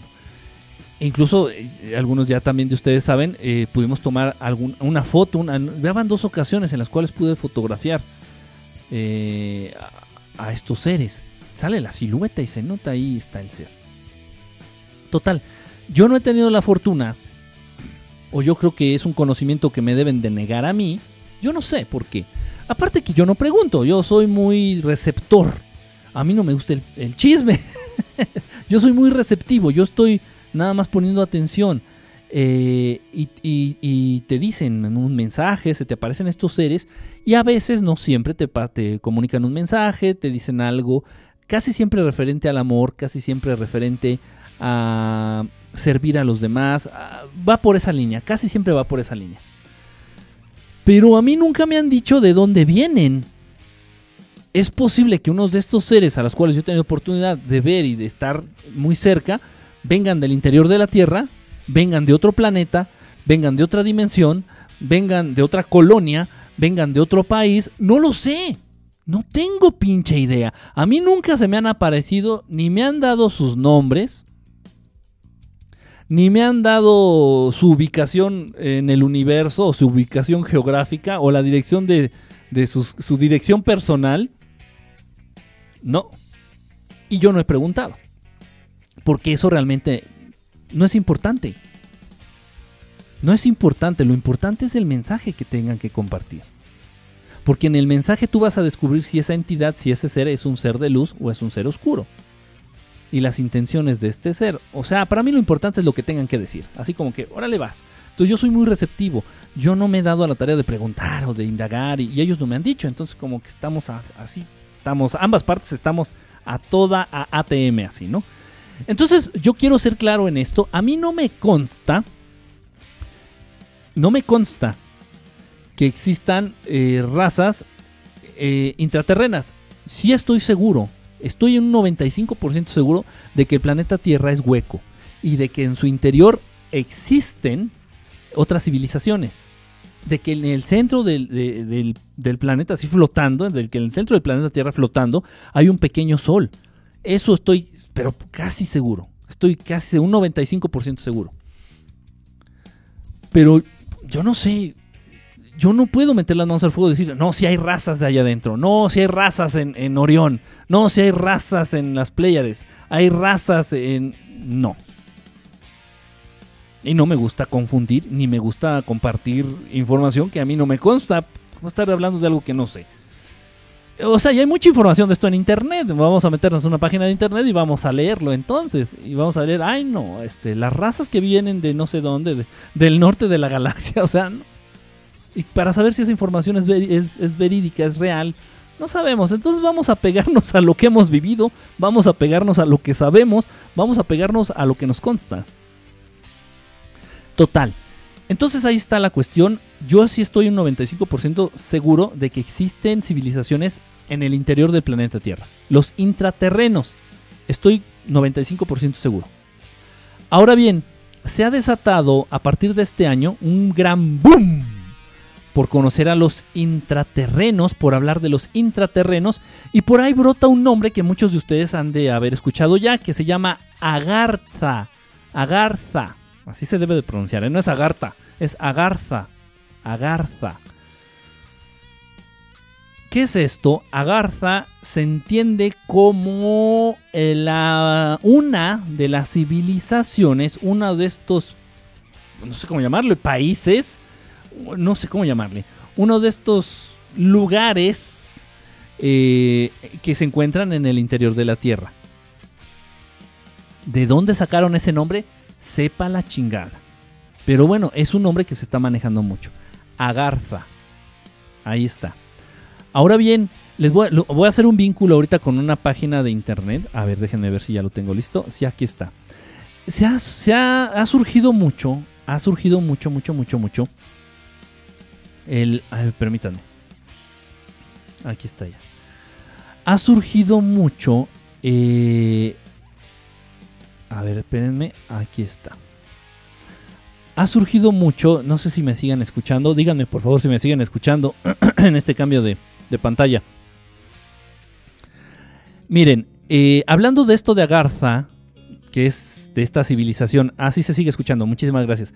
Hablando de esto de Agartha, esta civilización o esta ciudad o este país, no sé cómo llamarlo, según que está en el interior del planeta Tierra, eh, se está hablando mucho de un simposium, simposium, una conferencia, vamos, una conferencia de tres días que se va a llevar a cabo, como podemos leer aquí, en Nueva York. Se va a llevar a cabo en Nueva York. Aquí es como un, un comunicado, según, ojo por favor, escuchen bien mis palabras. Es según, es un comunicado que viene directamente de la civilización de Agartha. Entonces dice, para mostrarlo al público inmediatamente, el embajador de la tierra interna del reino de Agartha va, a hablar públicamente en Nueva York, en Estados Unidos de América, en el 2017. Bueno, pues esto, para empezar, esto no es nada nuevo. Esto ya lo han hecho. Que el embajador del reino de Agartha hable públicamente, esto ya se ha hecho. Esto ya se ha visto. Eh, aquí, déjenme ver, es que eh, no estoy acostumbrado a manejar esta, esta pantalla. Ok, aquí está. Aquí podemos ver que dice, no sé si puedan ver ustedes también mi, la flechita de mi, eh, del marcador aquí de la pantalla. Pero bueno, aquí dice el nombre de Tamarinda. No es, no es cotorreo, ni es albur, ni tiene que ver ni nada con mis uñas. Pero aquí dice Tamarinda Massen. Tamarinda Massen según eh, es, la, es, la, es la persona que tenemos aquí, es la, es la dama que tenemos aquí en la imagen, Tamarinda Massen. Ustedes pueden buscar este nombre en las redes sociales, en el internet, la pueden googlear. Tamarinda Massen es una mujer humana de, eh, de creo que nació en Alemania, me parece. Sí, sí nació en una, comunidad, una pequeña comunidad allá de Alemania entonces, eh, pues ella es este, eh, es este embajador al cual se refieren aquí arribita, ambassador, es embajador. Esta Tamarinda Massen, esta señora de origen alemán, es precisamente a quien se refieren cuando hablan del embajador del reino de la tierra interna de Agartha. Ahora bien, eh, debo de, ser claro y debo de ser cauteloso con, lo que estamos diciendo aquí. Yo no sé si ella se autoproclamó embajadora de la tierra, del reino interno de la tierra de Agartha. Yo no sé si ella se autoproclamó. Yo no sé si fue al reino de Agartha y allá le hicieron una ceremonia y le entregaron un diploma y una medalla y la nombraron embajadora de Agartha aquí en el planeta Tierra, eh, aquí en el, en el, no sé, en el reino exterior del planeta Tierra, ya me hice bolas. Hace poquito, ya les, ayer les comenté que a Peña Nieto lo hicieron embajador, en Guatemala lo hicieron este embajador de la paz, a Peña Nieto, en Guatemala. Entonces yo no veo lejano que a Tamarinda Massen la hagan, la nombren embajadora de la, de del reino de Agartha aquí entre los humanos. No sé, yo no sé. De verdad, estoy bien. No quiero ser sarcástico. No tengo ni puta idea. O sea, no sé si la señora un día se despertó, dijo, chingue su madre, voy a ser embajadora de Agartha y vámonos con Toño. O no sé si sí fue a la tierra interna y le hicieron una ceremonia, le entregaron una, un doctorado causa, honoris causa, le entregaron una medalla, la llave de la ciudad de Agartha. No tengo idea. Total. Entonces, Eh, pues sí, muchos de ustedes me habían preguntado, no sé si estén conectados o no estén conectados, o si lo vean en repetición, acerca de este rock and roll, ¿no? Eh, pues bueno, aquí dice, miren, Agartha to Humanity. Eh, el reino de Agartha a la humanidad, este simposium mundial. se va a dar en Estados Unidos, es en agosto 25, 26 y 27. Aquí tiene un link, como pueden ver aquí mi cursor para los tickets. Ah, pues de hecho no le he dado clic, no sé en cuánto estén los tickets. Ah, ah, bueno, nos está llevando aquí a los tickets. General Admission Tickets. Eh, no, no creo, la verdad dudo mucho que venga el precio. Ah, no, si vienen, miren, qué padre, si viene el precio. Entonces, si tú quieres ir a escuchar a la embajadora del reino de Agartha aquí en el planeta Tierra, entre los humanos, con su mensaje, eh, allá en la ciudad de Nueva York, te va a salir bien barato. Mira, si es una persona te va a salir en 300 dólares. Si es dos personas te va a salir en 400 dólares. Está bien barato. ¿Por qué no vamos? Deberíamos de organizar una, una excursión estelar, rentar un microbús e irnos allá hasta la ciudad de Nueva York. Y, pues, o sea, pues, güey, o sea, pues aquí los 300 dólares los tengo aquí en la, en la, en la cartera. Pues chinga, vamos. No sean jodidos, o sea, no sean marros. sé que muchos nos ven del norte, ¿no? Allá de, de, de Monterrey, de Coahuila, de Sonora. No sean pinches marros los norteños y vamos, vamos allá al simposium mundial con la embajadora de Agarfa. Está cabrón. Aquí se los estoy mostrando. Esta es la página oficial de este simposium mundial del reino de Agartha. Repito, la persona que va a hablar en este simposium es esta señora, Tamarinda Massen, que repito, no sé quién la nombró embajadora de la Tierra Interna. No, lo sé, no quiero ser sarcástico, no quiero ser este eh, incrédulo, no quiero ser escéptico. Estoy hablando las cosas como, como con los elementos con los que contamos, con los que cuento, con lo que pude investigar, con lo que pude... O sea, yo, yo de esta señora ya había escuchado antes. E incluso por ahí me pareció muy interesante alguna eh, alguna mm, plática que dio. Eh, no, se me fue el nombre, no fue una plática propiamente dicho. algún discurso que dio la señora, algunos conceptos interesantes que manejó, no del reino interno de Agartha, eh, de otras cuestiones, muy del ser humano. Entonces, a partir de ahí yo la busqué en las redes sociales e incluso a esta señora yo la tengo agregada en Facebook. A Tamarinda más yo la tengo agregada en Facebook. Este, no puedo decir nada de ella como, como persona, como ser, no, no, no puedo decir nada de ella. O sea, simplemente he visto algunas declaraciones, algunas conferencias que ha dado, ha manejado conceptos interesantes, hasta ahí. Pero no, no, no, no, yo no sabía que se había autoproclamado, que la proclamaron, no tengo idea. Entonces hay que ser cautelosos y lamentablemente pues ya lo hemos platicado, ya lo hemos dicho antes. Si, si están eh, haciendo este simposio mundial del reino de Agartha, y nos están vendiendo los tickets por la módica cantidad. Uh, now available. Limited 3-day VIP seating is available. Reserve now to get guarantee from road reserve seating within the first three roads. Órale, güey.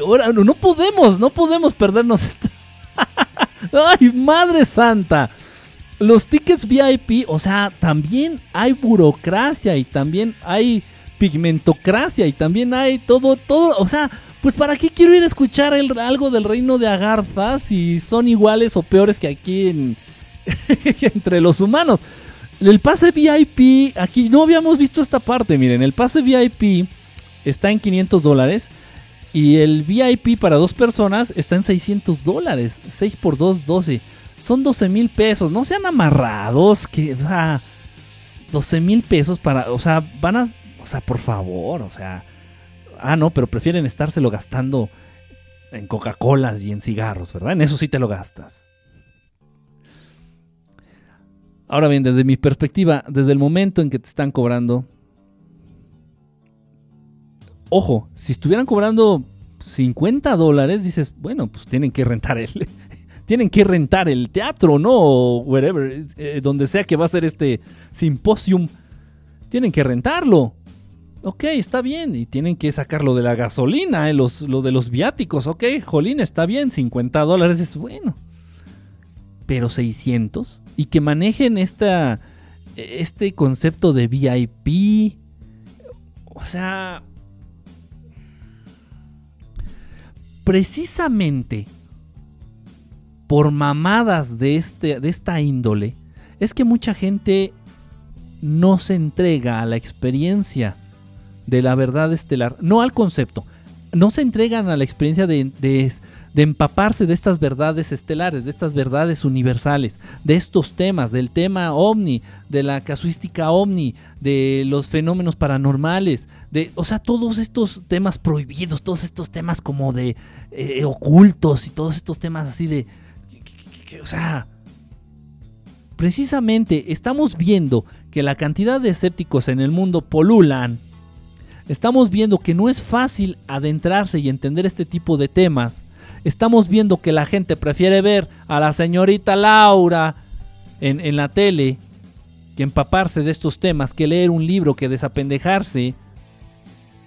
Y con este tipo de situaciones, con estos simposiums eh, este, mundiales del reino de Agartha, con su embajadora oficial dando una conferencia y cobrando 600 dólares por un pase de tres días VIP para dos personas, es más difícil. Es más difícil. Estas personas realmente nos están metiendo la pata a todos aquellos que queremos compartir estas verdades desde otra perspectiva, desde una perspectiva más fresca, desde una perspectiva sin tapujos, sin tabús, sin, sin, sin esto precisamente que siempre tienen algo que ocultar si me explico? Siempre tienen algo que ocultar, siempre te dicen verdades a medias, siempre te... Y, ponen... Ah, aquí hay una parte también que me llamó mucho la atención de, esta página oficial del Simposium eh, Mundial de esto. Ah, bueno, esta es la foto de, de la embajadora oficial de Agarza. Repito, no sé si se autoproclamó, no tengo ni pinche idea. Pero bueno, aquí nos ponen, bueno, este es el, schedule, no sé cómo se traduce, el horario de, los, de las actividades que va a haber. Eh, y, bueno, nos ponen un sello aquí, según una, o sea, está más hecho en, se ve que se lo piratearon, lo googlearon y pusieron sello de cera, o sea, y, y lo bajaron y lo pusieron aquí, o sea, eh, haciendo, queriendo hacer pasar este cacho de la, de la página como si fuera un papel. Eh, o sea, sí me explico, o sea. Ah, no, no, o sea. Ay, Dios mío. Pues ahí está, digo, si hay alguno de ustedes tiene los 600 dólares, pues la página oficial es agarza, agarthaworldsymposium.com. Eh, si se quieren lanzar a Nueva York, acuérdense, es el 25, 26, 27 de agosto de este año. Sello de la Lumen. Pues de, verdad, miren qué lástima. Eh, qué lástima. Yo una vez les comenté que en un viaje que tuve, eh, en un paseo, vamos a llamarlo un paseo, eh, que tuve aquí en, en México, aquí al sur de México, tuve la oportunidad de conocer incidentalmente.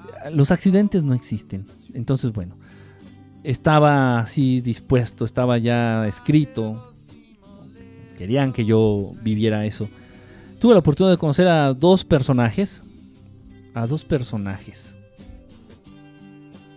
Muy raros. Los conocí en la carretera. En la carretera. Eh, y pues viví una experiencia muy rara con ellos. Una experiencia muy extraña con estos seres. En algún momento entendí eh, como que me dieron a entender como que precisamente venían del interior del planeta, del interior del planeta Tierra. No sé si ya les había comentado yo de esta experiencia que tuve con estas dos personas, un aparente hombre y una aparente mujer. No eran humanos, eso, eso puedo, puedo yo asegurarles y puedo yo meter las manos al fuego que no eran humanos, no eran humanos. Uno inmediatamente se da cuenta de eso. Eh, no lo sé, no lo sé. A mí se me hace un tema muy interesante, se me hace un tema muy serio, se me hace un tema harto de tomarse, eh, de manejarse con respeto, porque es un tema difícil. Yo no puedo llegar a con mi abuela, yo no puedo llegar mi, mi, con mi abuela y decirle, ¿sabes qué? Es que la Tierra es hueca, en su interior hay un sol flotando y ese sol proporciona calor y luz a otras civilizaciones intraterrenas. me va a dejar de hablar mi abuela por el resto de, su o de mi vida. O ¿Sí me explico? Entonces, ah, es complicado, es difícil. Ah, luego se va a hacer en Nueva York obviamente pues esto tiene el aval de, del gobierno local de la ciudad de Nueva York. Por ende tiene el aval del gobierno. O sea, si me explico, o sea, tiene permisos este, legales la realización de este simposium mundial. Y no dudo que vaya a haber gente. Y no dudo que vaya a estar, eh, pero a, a reventar de gente. A pesar de que cueste 600 dólares el VIP. Si quieres estar en las tres, primeras tres este, hileras de asientos, te va a costar este, 600 dólares. Es un tema complicado. Eh, los intraterrenos, las civilizaciones intraterrenas sí existen. Tal vez yo he tenido contacto con, con alguna de ellos, con algún representante de estos intraterrenos y no lo, no lo supe. Directamente no lo supe. Tal vez incluso tú has tenido contacto con alguno de ellos. Lo que sí estoy casi seguro es que son muy similares a la raza humana. Son muy similares a la raza humana porque las condiciones son las mismas. Es el mismo planeta, vamos. No importa que estén adentro, al interior del planeta. Son las mismas condiciones. Son las mismas condiciones. Tal vez no los mismos hábitos porque ellos no conocen lo que es la noche. Ellos, para ellos no existe la noche. Siempre es de día. ¿Sí me explico? O sea, hay, hay cosas que pueden variar total. Entonces, ahí queda. Es, es, ojo, ¿eh? Esa es mi opinión. Esa es mi opinión acerca de este supuesto simposium, simposium este, mundial del reino de Agartha con su embajadora principal, Tamarinda Massen. Ahí queda mi opinión. Cada quien es libre de pensar lo que quiere. Si ustedes quieren ir, adelante. Vayan. No lo sé. Pero ya cuando cobran 600 dólares por ir a escuchar a alguien que según tiene verdades universales que compartir, para mí es un fraude. Para mí es un fraude. En fin. Total, acaba de salir hace poquito, cambiando en otro orden de ideas, cambiando de tema, dejando este trago amargo, hablando de trago amargo. Acaba de salir, mándanos una verdad estelar y que grabe acaba de salir en los medios, en las, en las redes sociales, acaba de salir información según nueva, información muy fresca, acerca de la momia, de esta momia, de esta momia que encontraron en, Nazca, ahí en la, región de Nazca, en esa región desértica de Nazca, allá en Perú. Ya saben, la momia está famosa, que anda ahorita en todos los medios. Y, y bueno, según salió ahí una radiografía, Ojo, estoy diciendo según, por favor. Según salió una radiografía, ajá, y pues se le vieron según los huesos a la momia. Eh, se le vieron este, algunos órganos internos a esta supuesta momia. Pero lo más interesante de todo es que se le llegan a notar, según esto, tres huevos tres huevos eh, en, la parte que vendría siendo su vientre de esta momia. Ok, ok. Para empezar, la postura que tiene la momia en las supuestas radiografías, eh, hagan de cuenta como si hubieran dejado remojando la momia en agua caliente durante tres, tres noches, tres días, con sus tres noches, y la momia se reblandeció, o sea, se hizo aguadita y ya pusieron, ya pudieron manipularla y la, la pudieron poner así totalmente eh, este, eh, de pie, ¿no? Totalmente este, recta, en una posición recta, ¿no? A la momia. Así como, ¿ves cuando compras el bacalao? O sea, tú compras el bacalao y el bacalao viene duro, duro, duro, duro. Y lo tienes que poner a remojar para poderlo manipular y para poderlo este, desmenuzar. Y hagan de cuenta, así me imaginé, ¿no? La momia parecía bacalao, así toda dura, así agarrada de las, de las rodillas, así. Y como que la pusieron a remojar en agua caliente para, para ponerle una postura más, más propia para la radiografía. No sé qué pensar. No sé qué pensar. Y ahora están diciendo que es una momia de una raza reptil, porque pues como tiene huevos en su interior, era muy probable que sea una raza reptil, bla, bla, bla, bla, bla, bla, bla, bla, bla, bla. Esto no es de gratis. Esto... Hay algo detrás, algo importante detrás. Esto viene. Entonces la momia se mojó con los científicos. Pues, Daromer, yo creo que de tanta manoseada que le dieron a la momia.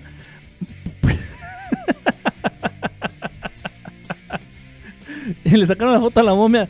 Está muy esa momia de los huevos no es la que estaba sentada, es otra. Encontramos muchas. De todos modos, la postura que, presenta esa momia no es no es de ninguna de las momias que según encontraron. Hay mucha información mal dada, hay mucha información mal compartida, hay mucha información oculta. No, no, tampoco me voy con que sea un caso real esto de las momias de Nazca no es un caso real. Si hay seres, ojo con esto que estoy diciendo, si existen seres, y meto las manos al fuego, si existen seres con esas características físicas que muestran, eh, que muestra la momia, esta que están sacando en los medios. Si existen seres así. Seres eh, de 1,70 de alto aproximadamente, de 1,80 de alto, incluso más altos, con una piel azulada, verdosa, en las manos con nada más tres dedos, dedos largos, sin orejas, sin nariz, sin vellosidades, sin cabello, sin vello corporal. Si existen razas así. De la raza que más en cuanto yo vi esa piñata que sacaron como momia, eh, lo primero que pensé, la primera raza que me vino a la mente son los arcturianos. Arcturianos. Ahora bien, repito, yo no sé si si vengan de, ese sistema de Arcturo. Así se llama el Sol y por ende así se llama el sistema. Aquí el Sol se llama Sol y es el sistema solar. Entonces en Arcturo es una estrella un, sol que se llama Arcturo y el sistema es el sistema arcturiano. Yo no sé si, si vengan de Arturo, yo no sé. Pero a mí me consta que existe una raza con esas características físicas. Ni más ni menos. Y no, y no ponen huevos. Ni los grises ponen huevos. Y ojo con esto que voy a decirles. Ni los reptilianos ponen huevos. Mucho cuidado, no hay que dejarnos engañar, hay que tener conciencia, hay que tener todo esto claro. Esto va con otra doble intención. Obviamente, ya lo hemos dicho, se va, o sea, no son, muchas cosas. Al final de cuentas, lo que se tiene que entender y lo que nos tenemos que llevar como resumen de todo este esta transmisión es se están dando según a conocer muchas cosas, muchos datos, muchos nos están dando ya mucho acercamiento a ciertos a estos, a estos temas. El simposium mundial de Agartha. Van a hablar de los intraterrenos, güey. Y es la embajadora de Agartha, güey. Las momias, ¿qué crees? Dijeron, ya salieron los resultados y dicen que sí son extraterrestres, güey. Y que trae huevos en, en su vientre la momia. Ok, ok, ok. Entonces están sacando muchas supuestas verdades a medias como para irnos familiarizando con este tema y posteriormente empezar a manipular más a la raza humana con este tipo de temas. Ojo, las razas en el universo, las razas de seres inteligentes en el universo, vamos a poner un número. Si son mil razas, soy un número a lo pendejo, estoy agarrando así aleatorio, así lo primero que se me Si son mil razas inteligentes en el universo, de estas mil razas, 998 razas van a ser buenas, van a ser benévolas. 998 de las mil van a ser razas que se apeguen a la luz, que se apeguen al amor. Y nada más dos van a ser hostiles, van a ser cabronas, van a ser razas cabronas, van a ser de esas razas que buscan chuparte y mamarte energía, van a ser de esas razas que tratan de esclavizar y de vivir del dolor y del sufrimiento de otros, de otros seres. Entonces, amenazar a la raza humana con una invasión de razas hostiles... Eh, es como asegurarte al 100% de que si pones un pie afuera de tu casa te van a saltar. En, cualquier parte del mundo en donde vivas. Eh, o sea, y de hecho el que te asalten es más alta la probabilidad a que nos topemos con una raza hostil. Entonces, hay que tener cuidado. Nos van a tratar de manipular, van a tratar de manipular a la raza humana. Esto no, tarda mucho. Esto no tarda mucho. Todo tiene una intención, todo lleva una doble intención detrás. Eh, si la CIA desclasificó archivos, archivos secretos donde habla del fenómeno ovni, donde habla de los fenómenos paranormales, fue, fue por algo. Si están hablando ahorita de, están ah, dándole mucha promoción a este simposium del mundo, eh, del reino de Agartha y bla, bla, bla, bla, lleva una doble intención. Si están hablando de que la momia y que sí es real y no, ya metió las manos al fuego el científico fulano y la universidad de no sé qué de Perú y sí, no, sí, sí, sí, es una momia extraterrestre y trae huevos. Si hubieran sido dos huevos, pues hubiera sido macho, ¿no? Pero no trae tres. entonces ahí deducen que es extraterrestre. entonces, y, están dándole difusión a este tipo de noticias. Hay que irnos con cuidado, por favor. Hay que irnos con cuidado. Ya sabemos que todos estos temas son reales. Y, ya sabemos que no están, no son temas que están en contra de la raza humana, ni son temas que le van a hacer daño a la raza humana. Al contrario, en estas verdades se encuentra la clave para eh, disparar, para detonar esa evolución del ser humano.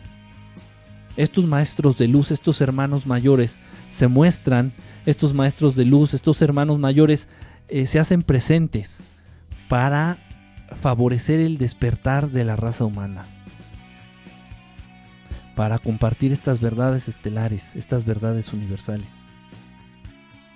Entonces, si se manifiestan es algo bueno. Y estas mismas razas buenas son las mismas que impiden que nos vayan a invadir razas hostiles. Ojo con eso. Hay que tener mucho cuidado, hay que tener mucho cuidado. Y bueno, ya sabes, si te cobran 600 dólares para ir a escuchar una plática, así sea de 3 días o de 10 días, hay que irnos con mucho cuidado, con pies de plomo.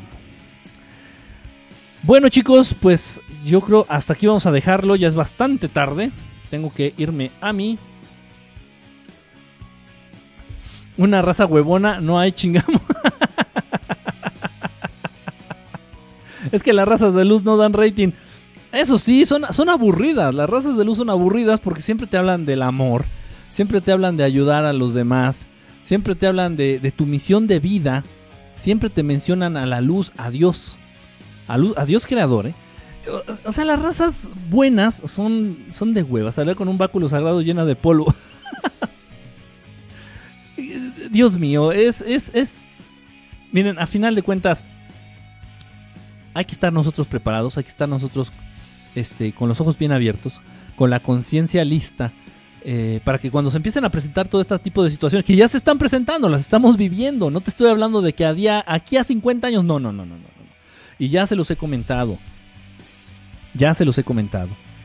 Estamos hablando que por ahí del 2024, que por el 2025, se va a venir una serie de acontecimientos a nivel planeta Tierra bastante, bastante eh, importantes que van a marcar ya eh, para siempre el curso de la evolución del ser humano. De la evolución espiritual, por favor, olvídense de la evolución darwiniana, de la evolución espiritual del ser humano. Y lo vamos a vivir. Lo vamos a vivir y tal vez vamos a hacer una transmisión y lo vamos a comentar y tal vez lo vamos a celebrar. Ojo, lo vamos a celebrar aquellos que hayan decidido abrir los ojos y abrir su conciencia ante estos temas. No falta mucho. Y todo en el mundo se está orientando, todo en el mundo y en el universo se está orientando. Incluso por ahí ya lo habíamos comentado, la frecuencia del planeta Tierra está cambiando, está subiendo la frecuencia a la que vibra el planeta Tierra, ya subió, ya cambió. Acuérdate, frecuencias altas o frecuencias bajas. El planeta ya aumentó la frecuencia en la que está vibrando. Y por eso esto ha traído muchas consecuencias para muchos seres humanos.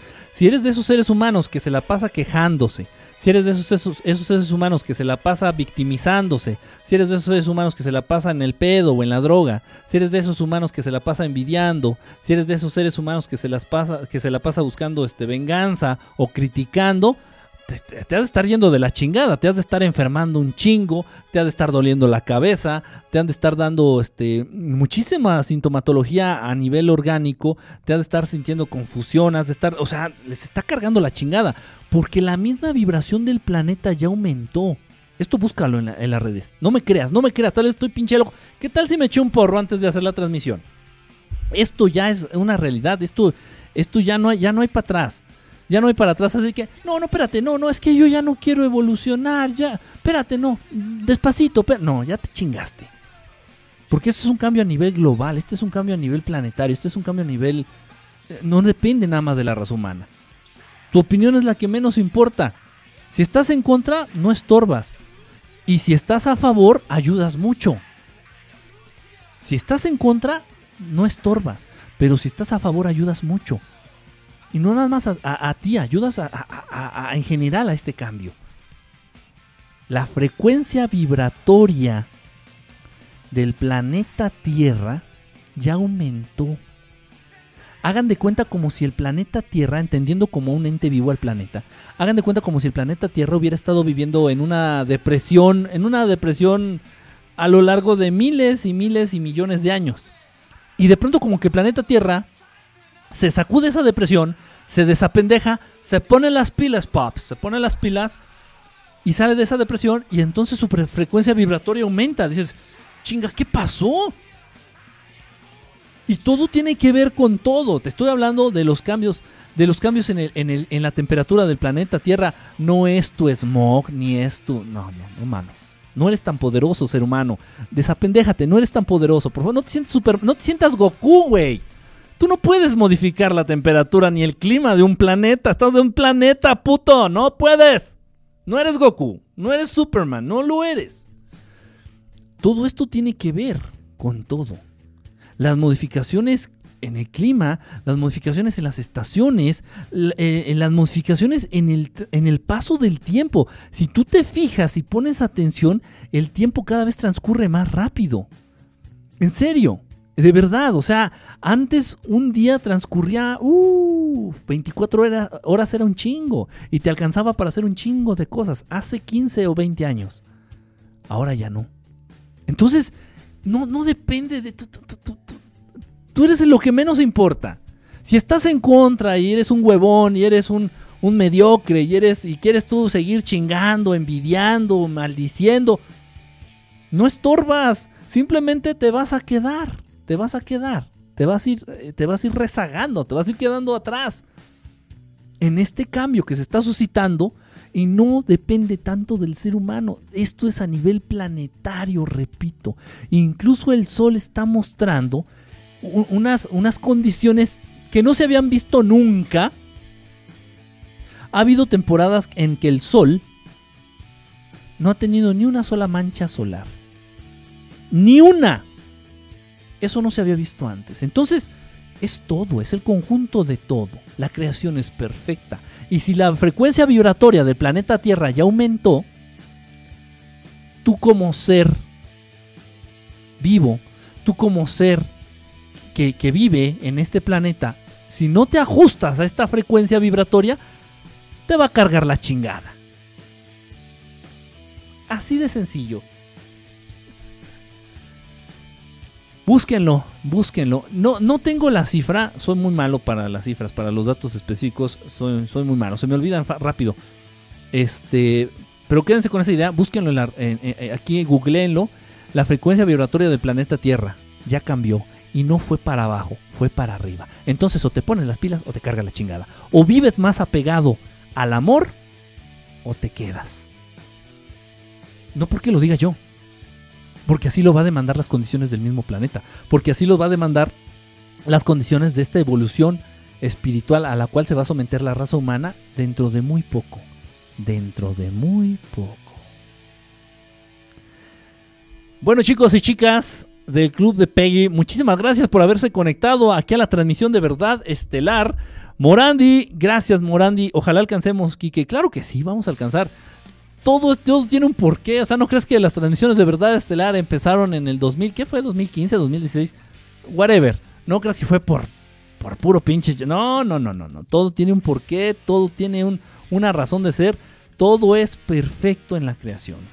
Todo es como debe ser. Gracias a Román. Suena un poco cristiano eso. No, no, no, no, no. no, Jesús anda por ahí en su rock and roll. A él no lo metan en este desmadre. Obviamente, maestros de luz son los que nos ayudan.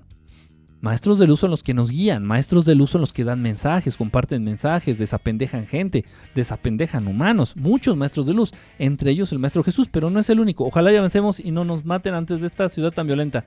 No, no, no, Inge. ah, ya cambiaste tu foto. Por eso no te había reconocido. No, Inge, no, no, no, no, no. Hay que vivir sin miedo, ya saben, hay que vivir sin miedo y conscientes, este, con una actitud crítica con los ojos bien abiertos, apegados al amor, sin entregarnos al miedo. Son, son fáciles las claves. Realmente podríamos hacer un manual muy sencillo. Un manual muy sencillo. Eh, eh, o sea, las claves son fáciles de decir. Lo difícil es llevarlas a cabo. No entregarse al miedo está muy cabrón. Vivir apegados al amor es doblemente más cabrón. Las claves ya las hemos dicho mucho aquí. Ya las hemos dicho mucho aquí. Si para ti es fácil, Ricky, no te creas, no te creas. De pronto cuando, cuando el hambre aprieta y no hay, no hay, no hay con qué comprarse la Big Mac, sí, o sea, obviamente, pero no puedo yo vivir con miedo a no tener, a no tener dinero el día de mañana. ¿Sí me explico? Digo, ese, es mi caso, ¿no? Por ejemplo, yo, yo pues, padezco mucho de, por el dinero. No puedo vivir con miedo al siguiente día. Híjole, si mañana no me cae centavos para comer, ¿qué voy a hacer? Si mañana no me cae dinero, ¿qué hago? me, entrego al miedo y voy a empezar a hacer mamadas. mamadas a cambio de dinero. o sea, babosadas, pues, pendejadas. Si me entrego al miedo de que no, de, pensar que no voy a tener dinero al siguiente día, voy, voy a caer en hacer tonterías.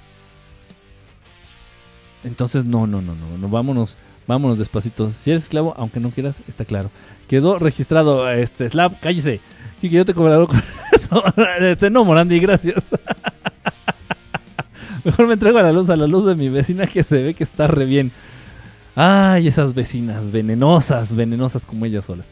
Muchísimas gracias a todos los que se conectaron. Les mando un gran abrazo. Les mando un beso. Eh, ya saben, infinito, infinito agradecimiento por habernos acompañado. Eh, pero con Uber alcanza mínimo para comer. Pues sí, pero ya no pude poner de Uber mi carrito porque mi carrito por el año ya no me lo ya no me lo aceptaron. Tuve la oportunidad nada más de meterlo seis meses. Aparentemente duré seis meses. Aproximadamente duré seis meses, seis, siete meses. Con el carro en Uber. Y ya después por el año ya no me permitieron seguir con Uber sí me, pues no, no me iba muy bien, no me iba muy bien, pero por lo menos para tragar sí, sí salía, ¿no? Para, para comer y para la gasolina. Ya no es un gran negocio Uber, ¿eh? Yo lo comprobé. Sí es cierto, activa tus supercorazones, te dan dinero. Creo que supercorazones, creo que ya lo activé, ¿no? No, no ahorita nada más están esto de los supercorazones y esto que te van a dar cash, dinero por los supercorazones, todo esto, ya leí y nada más está activo en Estados Unidos. Sin embargo, en cuanto se pueda, pues igual lo voy a activar, ¿no? Ya, si alguno, alguno de los que nos ve, alguno de ustedes se mocha con un super corazón. No sé cómo voy a funcionar, pero bueno, si se mocha con un super corazón, adelante, papá. Hay otras, no solo Uber. Oh, está peor. Cabify, o sí, Cabify, eh, te pide autos más nuevos. Cabify me parece que te pide autos del 2012 en adelante.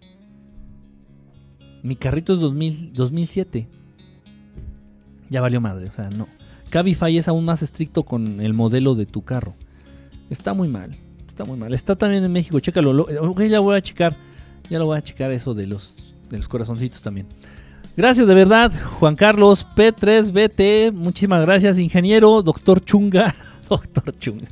Gracias, Morandi. Dep Haps Arfs. Muchas gracias también. Román. Eh, Slapstick Freak. Gracias. Slap Spider Freak. Este, gracias. Nacho, allá está España. Muchísimas gracias a todos los que nos ven aquí de, este hermoso país de México, muchas gracias, un abrazo. A todos los que nos ven de otros países, de verdad, muchísimas gracias. Leti, gracias. Constelación 13, ese, nombre está perrón. Fernán, saludos y el plato estelar. El plato, el plato pozolero ya lo voy a traer. Disculpen, la verdad es que se me ha olvidado. Ya lo encontré, ahí lo tengo en mi, aquí está por aquí en mi cuarto. ya ves que estoy en mi cuarto. Anda por aquí, pero no lo he traído aquí al, al estudio. Ya lo voy a traer. Vane, gracias Cheuri, igual, gracias a todos, gracias a todos. Este, nos estamos viendo el miércoles, Verdad Estelar 2.0 con mis compañeras Fabiola Loch y Jessica Alien, a las que les mando un gran beso y un gran abrazo.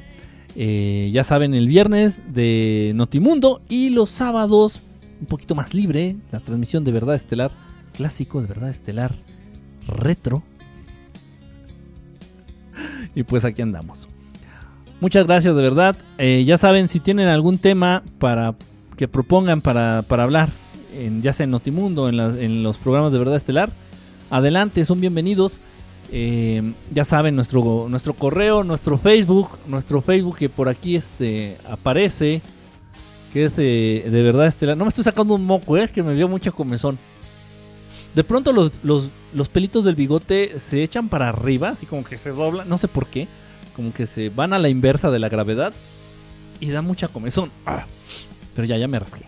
Aquí está nuestro, nuestro Facebook de Verdad Estelar, Verdad Estelar. Ahí búsquenos, manden mensaje, ya saben, a través del Messenger de Facebook. Está verdadestelar.gmail.com, nuestra página verdadestelar.com, www.verdadestelar.com.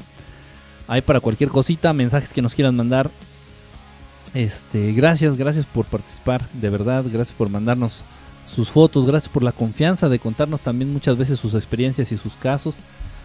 Eh, en lo que podamos escucharlos, en lo que podamos apoyarlos, ya saben, eh, lo hacemos, lo hacemos este, con mucho gusto. Un abrazo a todos, muchísimas gracias por habernos visto, por habernos sintonizado. Estamos en contacto. Si puedo hacer una transmisión, ya saben, el lunes, el martes, pues con gusto me la aviento. ¿Por qué no? ¿Por qué no? Cuídense mucho, estamos en contacto y les mando un beso y un abrazo. Vamos a tratar de dormir un poquito. Gracias a todos. Nos estamos viendo. Bye.